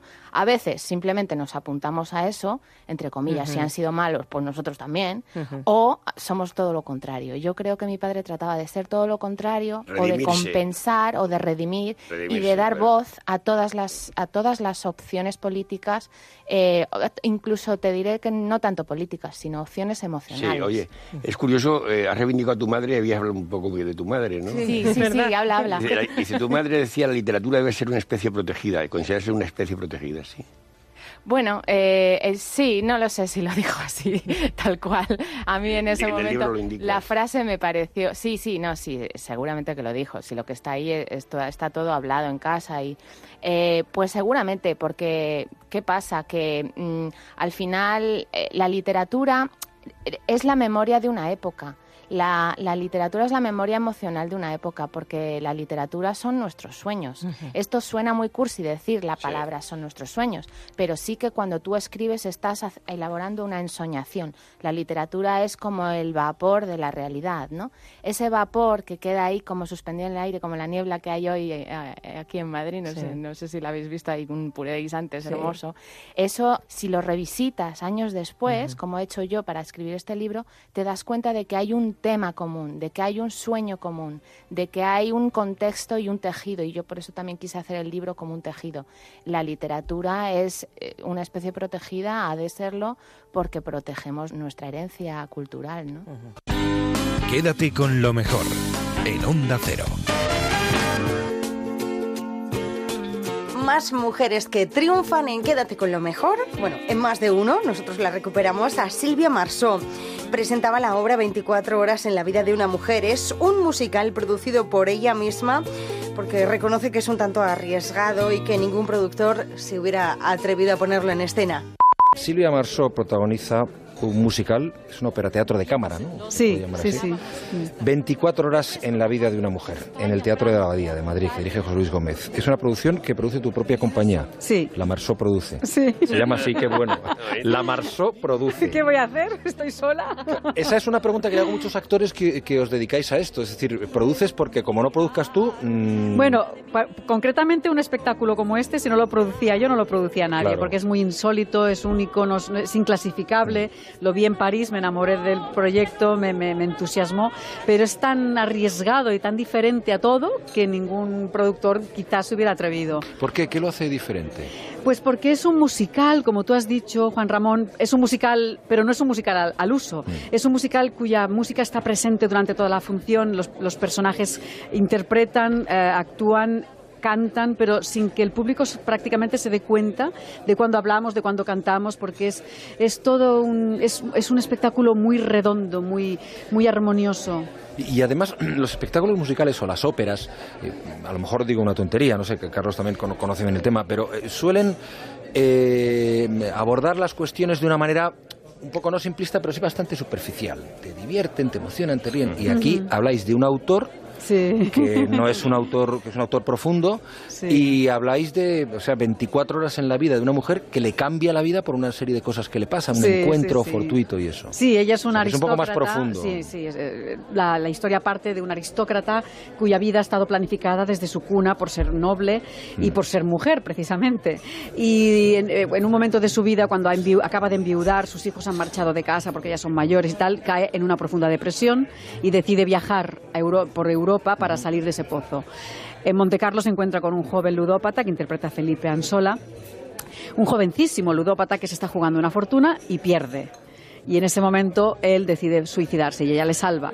Eso no es un spoiler, es, es, la, Ya, es como iniciamos la, la- la obra. A partir de ahí pasan una serie de cosas cuya mm, ahí sí que está el- todo el pozo de Stefan Zweig, de toda la, la- todo, todo lo que sería la reflexión sobre la vida del ser humano, ¿no? que a veces no somos conscientes de que nuestra vida va pasando, va pasando y no sabemos muy bien qué estamos haciendo con ella. Hay un- una gran reflexión al final del espectáculo que no voy a desvelar, pero que, que al público le, le- le hace... es- yo creo que es una obra que te da muchas pautas para cambiar tu vida y para reflexionar sobre ella. A mí me va a hacer pensar sobre si vivo la vida que estoy viviendo y sobre si tengo o no valor para vivir la que mm, podemos creer que queremos vivir. de Sí, sí, sí. No, no solamente te va a hacer pensar, sino que te va a escarbar en tus profundidades y te va a poner el ejemplo ¿no? de lo que pasó con esta mujer que durante 24 horas, solamente durante 24 horas, fue libre. Y vivió y decidió y, sintió lo que es la vida en su plenitud. Con un- una situación anecdótica, que es esta mujer que aparece allí en Montecarlo y se encuentra con esta cosa que le pasa está reflexionando sobre algo más profundo, que es sobre el destino, el ser humano y su destino. Y hasta qué punto el destino es, es el, el- el que va organizándote la vida o, o si de verdad nosotros somos dueños de nuestras libertades y de nuestras decisiones. A mí me parece que el teatro tiene que hacer eso. Claro. Tiene que entretenerte, tiene que divertirte, pero vas a ver una función y de repente te cuestionas cosas y dices, joder, qué bien. Efectivamente, porque sales de allí, bueno... Esto es el arte, esto es el Eso es lo que notamos nosotros cuando salimos de la abadía. Están los bares de alrededor llenos de gente del público que están debatiendo sobre lo que han visto. Ay, Y cuando vamos nosotros a tomarnos una, una cañita, los actores y, la- y los músicos, porque somos seis en escena, somos tres músicos y tres actores, pues es- no- nos, nos hacemos debates todo el rato. bueno. y, a- y estamos allí de tertulia hablando de, de la obra. Hay un contrabajo, un violín y un piano, si no Sí, me sí. equivoco. Sí, voy a nombrar a mis compañeros. Josep Ferrer es el director musical y están también Carlos Calvo como pianista, Irene Celestino Chico es la violonchelista y Gala Pérez Iniesta es la violinista. Y Felipe Ansola y Víctor Masán son los actores que me acompañan en escena y está a punto de debutar también en esta prórroga que vamos a hacer en el Teatro de la Abadía, Germán Torres. ¿Y luego seguís gira? Sí, iremos por toda España. Tenemos, estamos ya iniciando ya la contratación. Tenemos Sevilla, el Teatro Lope de Vega, Tenerife, eh, tenemos eh, em, Pamplona, Palencia, eh, Parla, Alcorcón, Alcalá de Henares. Me estoy dejando, año me estoy bien, dejando empezáis el año bien. Well, well, well. Well, well, well. Well, well, well. Well, well, well.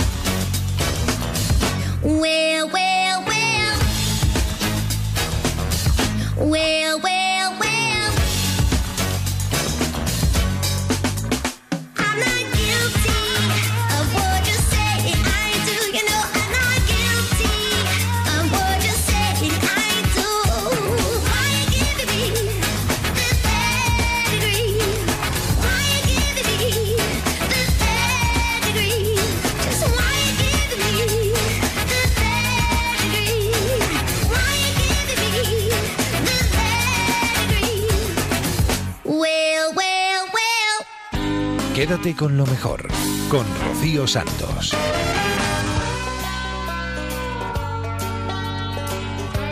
Dejamos más de uno, nos vamos a Julia en la onda. Hemos hablado con la creadora de la plataforma Viegenials. Se llama Constanza Lucadamo. Bueno, Viegenials es una plataforma de comunicación para mayores de 50 años. Es un espacio creado para hablar y reflexionar y para que los mayores de 50 no se queden atrás. Vamos a hablar con la creadora de la marca Viegenials, que es Constanza Lucadamo, que es una periodista que a partir de los 50 eh, tuvo que reinventarse y en lugar de caer en el desánimo, se vino arriba y decidió revertir esa entrada en la madurez reivindicando el orgullo de ser una Viegenial. Constanza Lucadamo, buenas tardes. Hola, buenas tardes. O sea que usted es una cincuentañera. Bueno, ya empezamos mal porque me tratas de usted. Vale, tú eres una cincuentañera. Soy una cincuentañera, casi sesentañera. Tengo 59 años y me reinventé en la década de los 50. Entonces, por eso soy viegenial, pero con G también, que aquí está el tema de ser viegenial, viegenial y jugar con los términos, porque hay mucho que hacer en, en el tema de los estereotipos de la edad y bueno, de eso, entre otras cosas, nos ocupamos en Viegenials, pero veo que le habéis cogido el punto malo, ¿eh? Por lo que habéis dicho. bueno, más que nada, eh, eh, piensa mal y acertarás, que dicen, ¿no? Por eso lo decíamos, básicamente por eso. ¿Y cómo ha, cómo ha sido recibido por la, em, por la gente en general este nuevo concepto de Viegenial? Bueno, en general está calando bien, aunque según el entorno, en el entorno urbano, se entiende mejor porque Viegenials somos la generación de los 50 años que es digital. O sea, somos millennials con más edad. Y con esto queremos llamar la atención sobre, sobre que los que pasamos la, los 50 años podemos ser igual de cools, igual de influencers, igual de actores de nuestro proceso vital. Creemos que los, los millennials han copado demasiado el panorama y son como los únicos diseñadores de la manera en que tenemos que vivir. Ya, ya, le veis la parte positiva. O sea, nacimos en lo analógico y poco a poco hemos entrado en ese mundo digital y le sacamos provecho, ¿no? Nosotros sí, nosotros somos una generación que ha vivido un montón de transformaciones, somos una generación que se ha tenido que ayornar permanentemente. Pensar que yo soy una, de una generación, yo era periodista y a los 20 años quería trabajar en política y a mí me decían que no, porque era mujer. Yo he pasado una transformación brutal. Ahora nadie se atrevería a decirle a una mujer que no puede trabajar en política porque es mujer. Te hablo del diario La Nación de Buenos Aires, un diario súper importantísimo. Ahora lo que pasa que yo, como siempre se ve que tengo que reivindicar, estoy eh, reivindicando el tema de que los, las personas maduras con edad tenemos derecho a seguir en el panorama, tenemos derecho a seguir activos, tenemos derecho a ser considerados con valores, porque el problema es, como ustedes medio dicen, ay, es genial, el, el idioma castellano, todos los términos que aluden a edad son despectivos. Entonces, claro, uno no quiere ser viegenial, pero nosotros queremos crear que ser viegenial sea una actitud, que es la actitud de no quitarse del medio. ¿Y el concepto viejoven qué tal? Antes lo hemos mencionado, que también podría ser un, un sinónimo, ¿no? Viejoven. Sí, también, absolutamente. Es más, fue uno de los términos que a mí me gustaban. Lo que pasa que a mí el, el genial me impactó, me impactó porque, porque el tema de lo digital eh, yo creo que es importantísimo para, para mm, expandirlo en la generación mía, que todavía hay gente que no está del todo consciente de lo importante que es estar, estar en red. O sea, que tienen que ser eh, mayores, sobradamente preparados en lo tecnológico. Básicamente esa sería la definición. ¿Y más mujeres o más hombres cree usted que hay? Vigenials. Vigenials. Eh, bueno, el, el movimiento Vigenial, que en realidad bebe de las baby boomers americanas, digamos, eh, y te lo digo en femenino, ¿por qué? Porque si bien es un movimiento bisexual, eh, es un movimiento que la que está verbalizando sobre el proceso de envejecer somos las mujeres. Y entonces somos las que vivimos más en carne propia lo que es la desvalorización por edad. Entonces, al final son las que están em, psicológicamente reinventándose y diciendo, oye, no nos quitamos en medio, somos vigentes, podemos transmitir eh, moda, podemos ser imagen de moda. Creo que eso ahora las marcas lo están captando, ¿no? Quédate con lo mejor en Onda Cero. La semana pasada se nos quedó una entrevista en el tintero. Yo creo que es buen momento este para recuperarla porque es muy interesante. Hemos hablado en Julia en la Onda con Guy Mercader, es pionero en la promoción de conciertos en España. Reconoce que tiene una cifra impresionante de conciertos organizados, tanto que casi se asusta. Bueno, entre otros, fue el primero en traer a España a los Rolling Stones en 1976. Guy Mercader, buenas tardes. Buenas tardes, Julia, ¿cómo estás? Pues mm, muy contenta de saludarte, aunque sea por teléfono, porque Guy Mercader, ya saben los oyentes, que concede muy poquitas entrevistas. ¿eh? ¿Te gusta hablar poco, eh? Con los medios. Bueno, soy un tío muy reservado, como tú sabes. Eh, hemos comido unas cuantas veces juntos, ya sabes que si estamos así en persona hablo más. Si estamos en público, pues bueno, vivo, vivo muy aislado y, y me gusta la soledad y la tranquilidad. Diga, quizás por como contraste a mi vida muy agitada. Claro, claro, se entiende perfectamente. Bueno, hablamos con Guy Mercader porque se acaba de publicar un, libro mm, fastuoso, maravilloso, que recoge una selección de todos los carteles de esos grandes conciertos que él ha organizado como promotor durante 46 años. Pero tú tienes más de 46, Guy. Eh, tengo 68.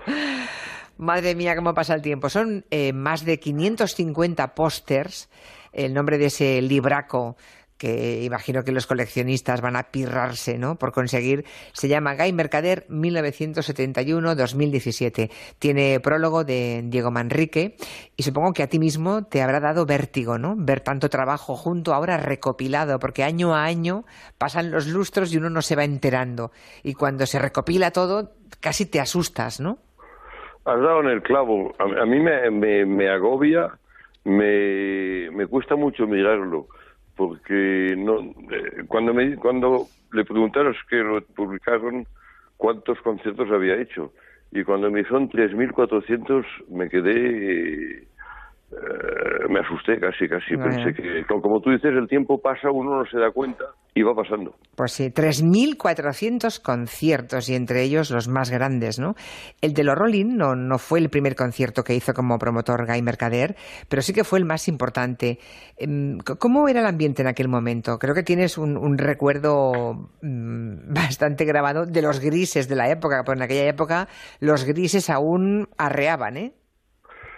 Areaban, cargaron a caballo contra el público, pensaron que teníamos pocos efectos especiales, puesto que la censura nos había cortado alguno, y lanzaron dos botes de humo en la Plaza de Todos, supongo que para hacer algo más de pirotecnia, y fue, fue un concierto complicado. La suerte es que es paradójico esto, pero la suerte es que no vendí todo, perdí bastante dinero, y al no vender todo no se produjo un desastre, porque dos botes de humo, una plaza de todos llena, no hay que decir lo que pasa. Claro. O sea que uh, la propia policía del año 76 hubiera mm, podido provocar una catástrofe. Así que perdiste pasta en aquel concierto de los Rolling. Sí, hoy en día, si hago caso a toda la gente que me dice que ha ido, me harían falta pues tres Real Madrid, más o menos, o dos Camp Nou, o tres Camp Nou, porque no, no, no, no cabrían. Todo, todo, el mundo ha ido. Yo pregunto a gente y me digo, ¿por qué edad tenías? 13 años. Pensé, con 13 años estabais todos con 13 años. Pero bueno, es un concierto que sí que, como has dicho al principio, fue muy importante porque conseguimos situar a España en el mundo, ¿no? Ya a partir de aquel momento cualquier artista, eh, yo podía llamar a cualquier agente inglés y pues si me preguntan qué has dicho, le decía a los Rolling Stones y con esto ya eras Con eso ya habrías, ¿no? Y era una tarjeta de presentación. En Onda Cero, quédate con lo mejor. Rocío Santos. Dos horas que se están terminando ya. Terminamos así el último programa del año. El último programa de Quédate con lo mejor, pero el año que viene volvemos, ¿eh? De hecho, el próximo fin de semana, la madrugada del viernes al sábado, eso de las 4 o 3 en Canarias, aquí estaremos puntuales, si nada lo impide. Nos vamos a despedir como siempre con los gazapos de Julia en la onda deseándoos además que paséis una feliz salida y entrada de año, que comáis bien las uvas en esta casa. En Onda Cero lo tenemos todo listo para que disfrutéis de una noche vieja inolvidable y que nos encontramos de nuevo el año que viene. Feliz año 2018. Adiós. Soy la de la Erasmus de Viena. ¡Hombre! ¡Hola! ¿Qué hay? Muchas gracias, Quintanilla, por meterme en el resumen semanal del Somos Humanos, tío. Soy como soy, soy un, un tío majo. Estoy, de verdad, estoy que no quepo mm, en mí de la alegría. Quintanilla es un artista lúcido, inteligente, capacísimo, no lo puedo creer. Así es, así es. ¿Cómo anda usted de cabeza de perímetro? Es una de las preguntas más complicadas eh, que me han hecho en mi vida. Cuando se compra usted un sombrero, Sombrero, ay, mi sombrero. ¿qué talla Pues, usa, señor como cada vez yo, tengo- yo creo como que... cada vez tengo menos pelo, la peluca ya. necesito un sombrero de talla menor. Anda, dale un beso al abuelo. No, pero usted la cabeza la tiene bastante grande, ¿no? Muy grande. Tienes una cabeza mundial. Yo creo que os pasáis un pelo. Hasta mañana. Adiós. Adiós. ¡Basta! Bien, más claves. Hoy que estamos repasando el discurso de investidura de Rajoy de hace siete años. ¡No! Hace siete años. No, no, no, no. Julio Montes, que nos hemos colado, que no son siete años, que son seis. No, nos hemos colado, no. ¡La cagué! No me he dado el queen, ¡Queen! queen, ¡Queen! queen en ningún momento cuando has dicho lo de siete. Que es que no te enteras. Yo estaba. Pues son seis. Ya, ya, es que ¿Qué estoy El más tonto de su promoción. disfrutando de Rajoy y se me, me hace que de- de- Claro, han pasado claro. tantos años. Maldito. Estoy seguro de que hasta su propia sombra reniega de él. Se llevaban también esos cuatro pequeñitos granitos de arroz. ¿Eh? De arroz. No, no, no, no De arroz. Ahora sí, ahora sí. Han sido dos años de litigio. Cuéntalo bien, Juan, porque es grave el asunto, ¿eh? Habla bien, que no te entiendo. Lo cuento, pero o sea, bien, ¿qué te refieres? ¿A que quite el tonito sarcástico? Eh, no. Ya que es tonto el pobrecito. Que lo cuentes de forma que, le- que lo entendamos. ¿Te has enterado ya? Vale.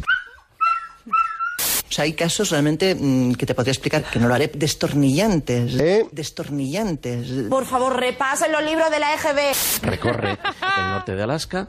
Fíjate qué curioso, ¿eh? Se me pone todavía la piel de picos pardos. Gallego. Se me pone todavía la piel de picos pardos. ¿Qué querrá decir? La piel de gallina. Va a ser eso.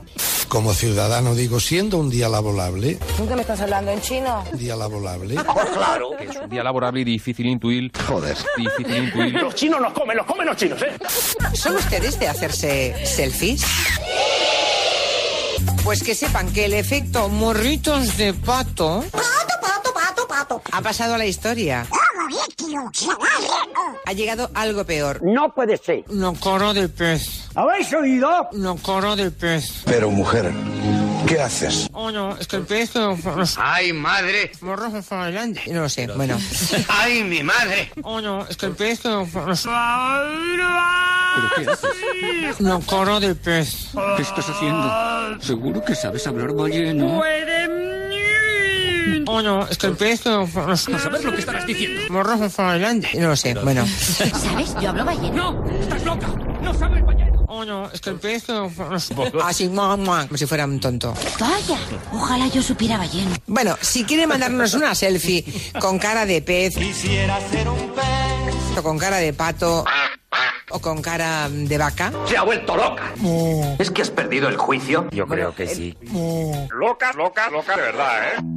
así, mua, mua. Mua, mua. Usted, el Rajoy, la tiene bastante grande, ¿no? Bastante grande, ¿no? Se me pone todavía la piel de picos par, par, Como si fuera un tonto. de pardos. Como si fuera un ton, ton, ton.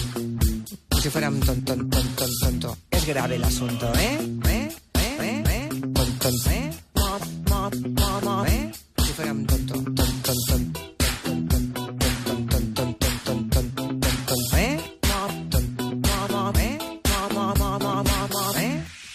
Rajoy, la tiene bastante grande, ¿no? ¿Y qué somos? Morritos de pato. ¡No me jodas! No, hija, no. ¿Qué somos? Coro del pez. Somos humanos.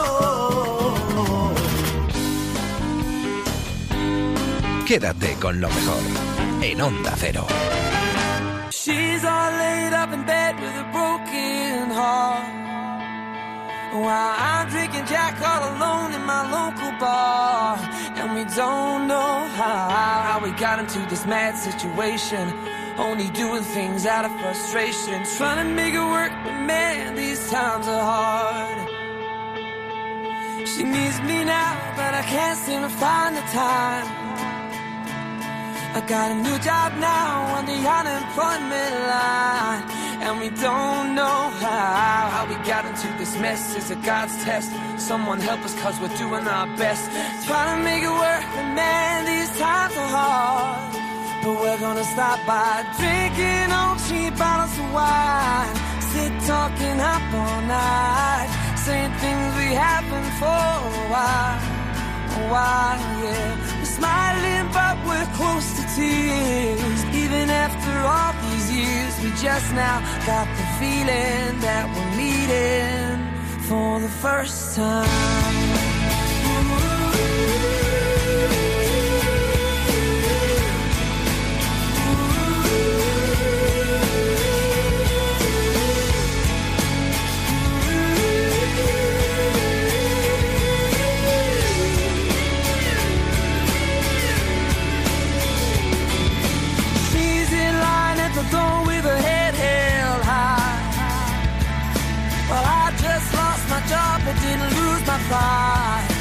both know how, how we're gonna make it work when it hurts. When you pick yourself up, you get kicked to the dirt. Trying to make it work, man, these times are hard. But we're gonna stop by drinking on cheap bottles of wine. Sit talking up all night. Doing things we haven't for a while. A while, yeah. Smiling, but we're close to tears. Even after all these years, we just now got feeling that we're meeting for the first time.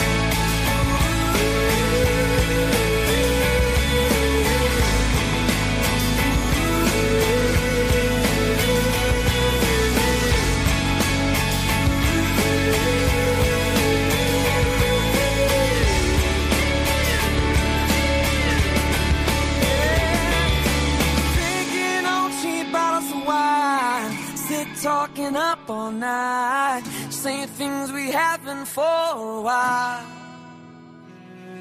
We're smiling, but we're close to tears. Even after all these years, we just now got the feeling that we're meeting for the first time.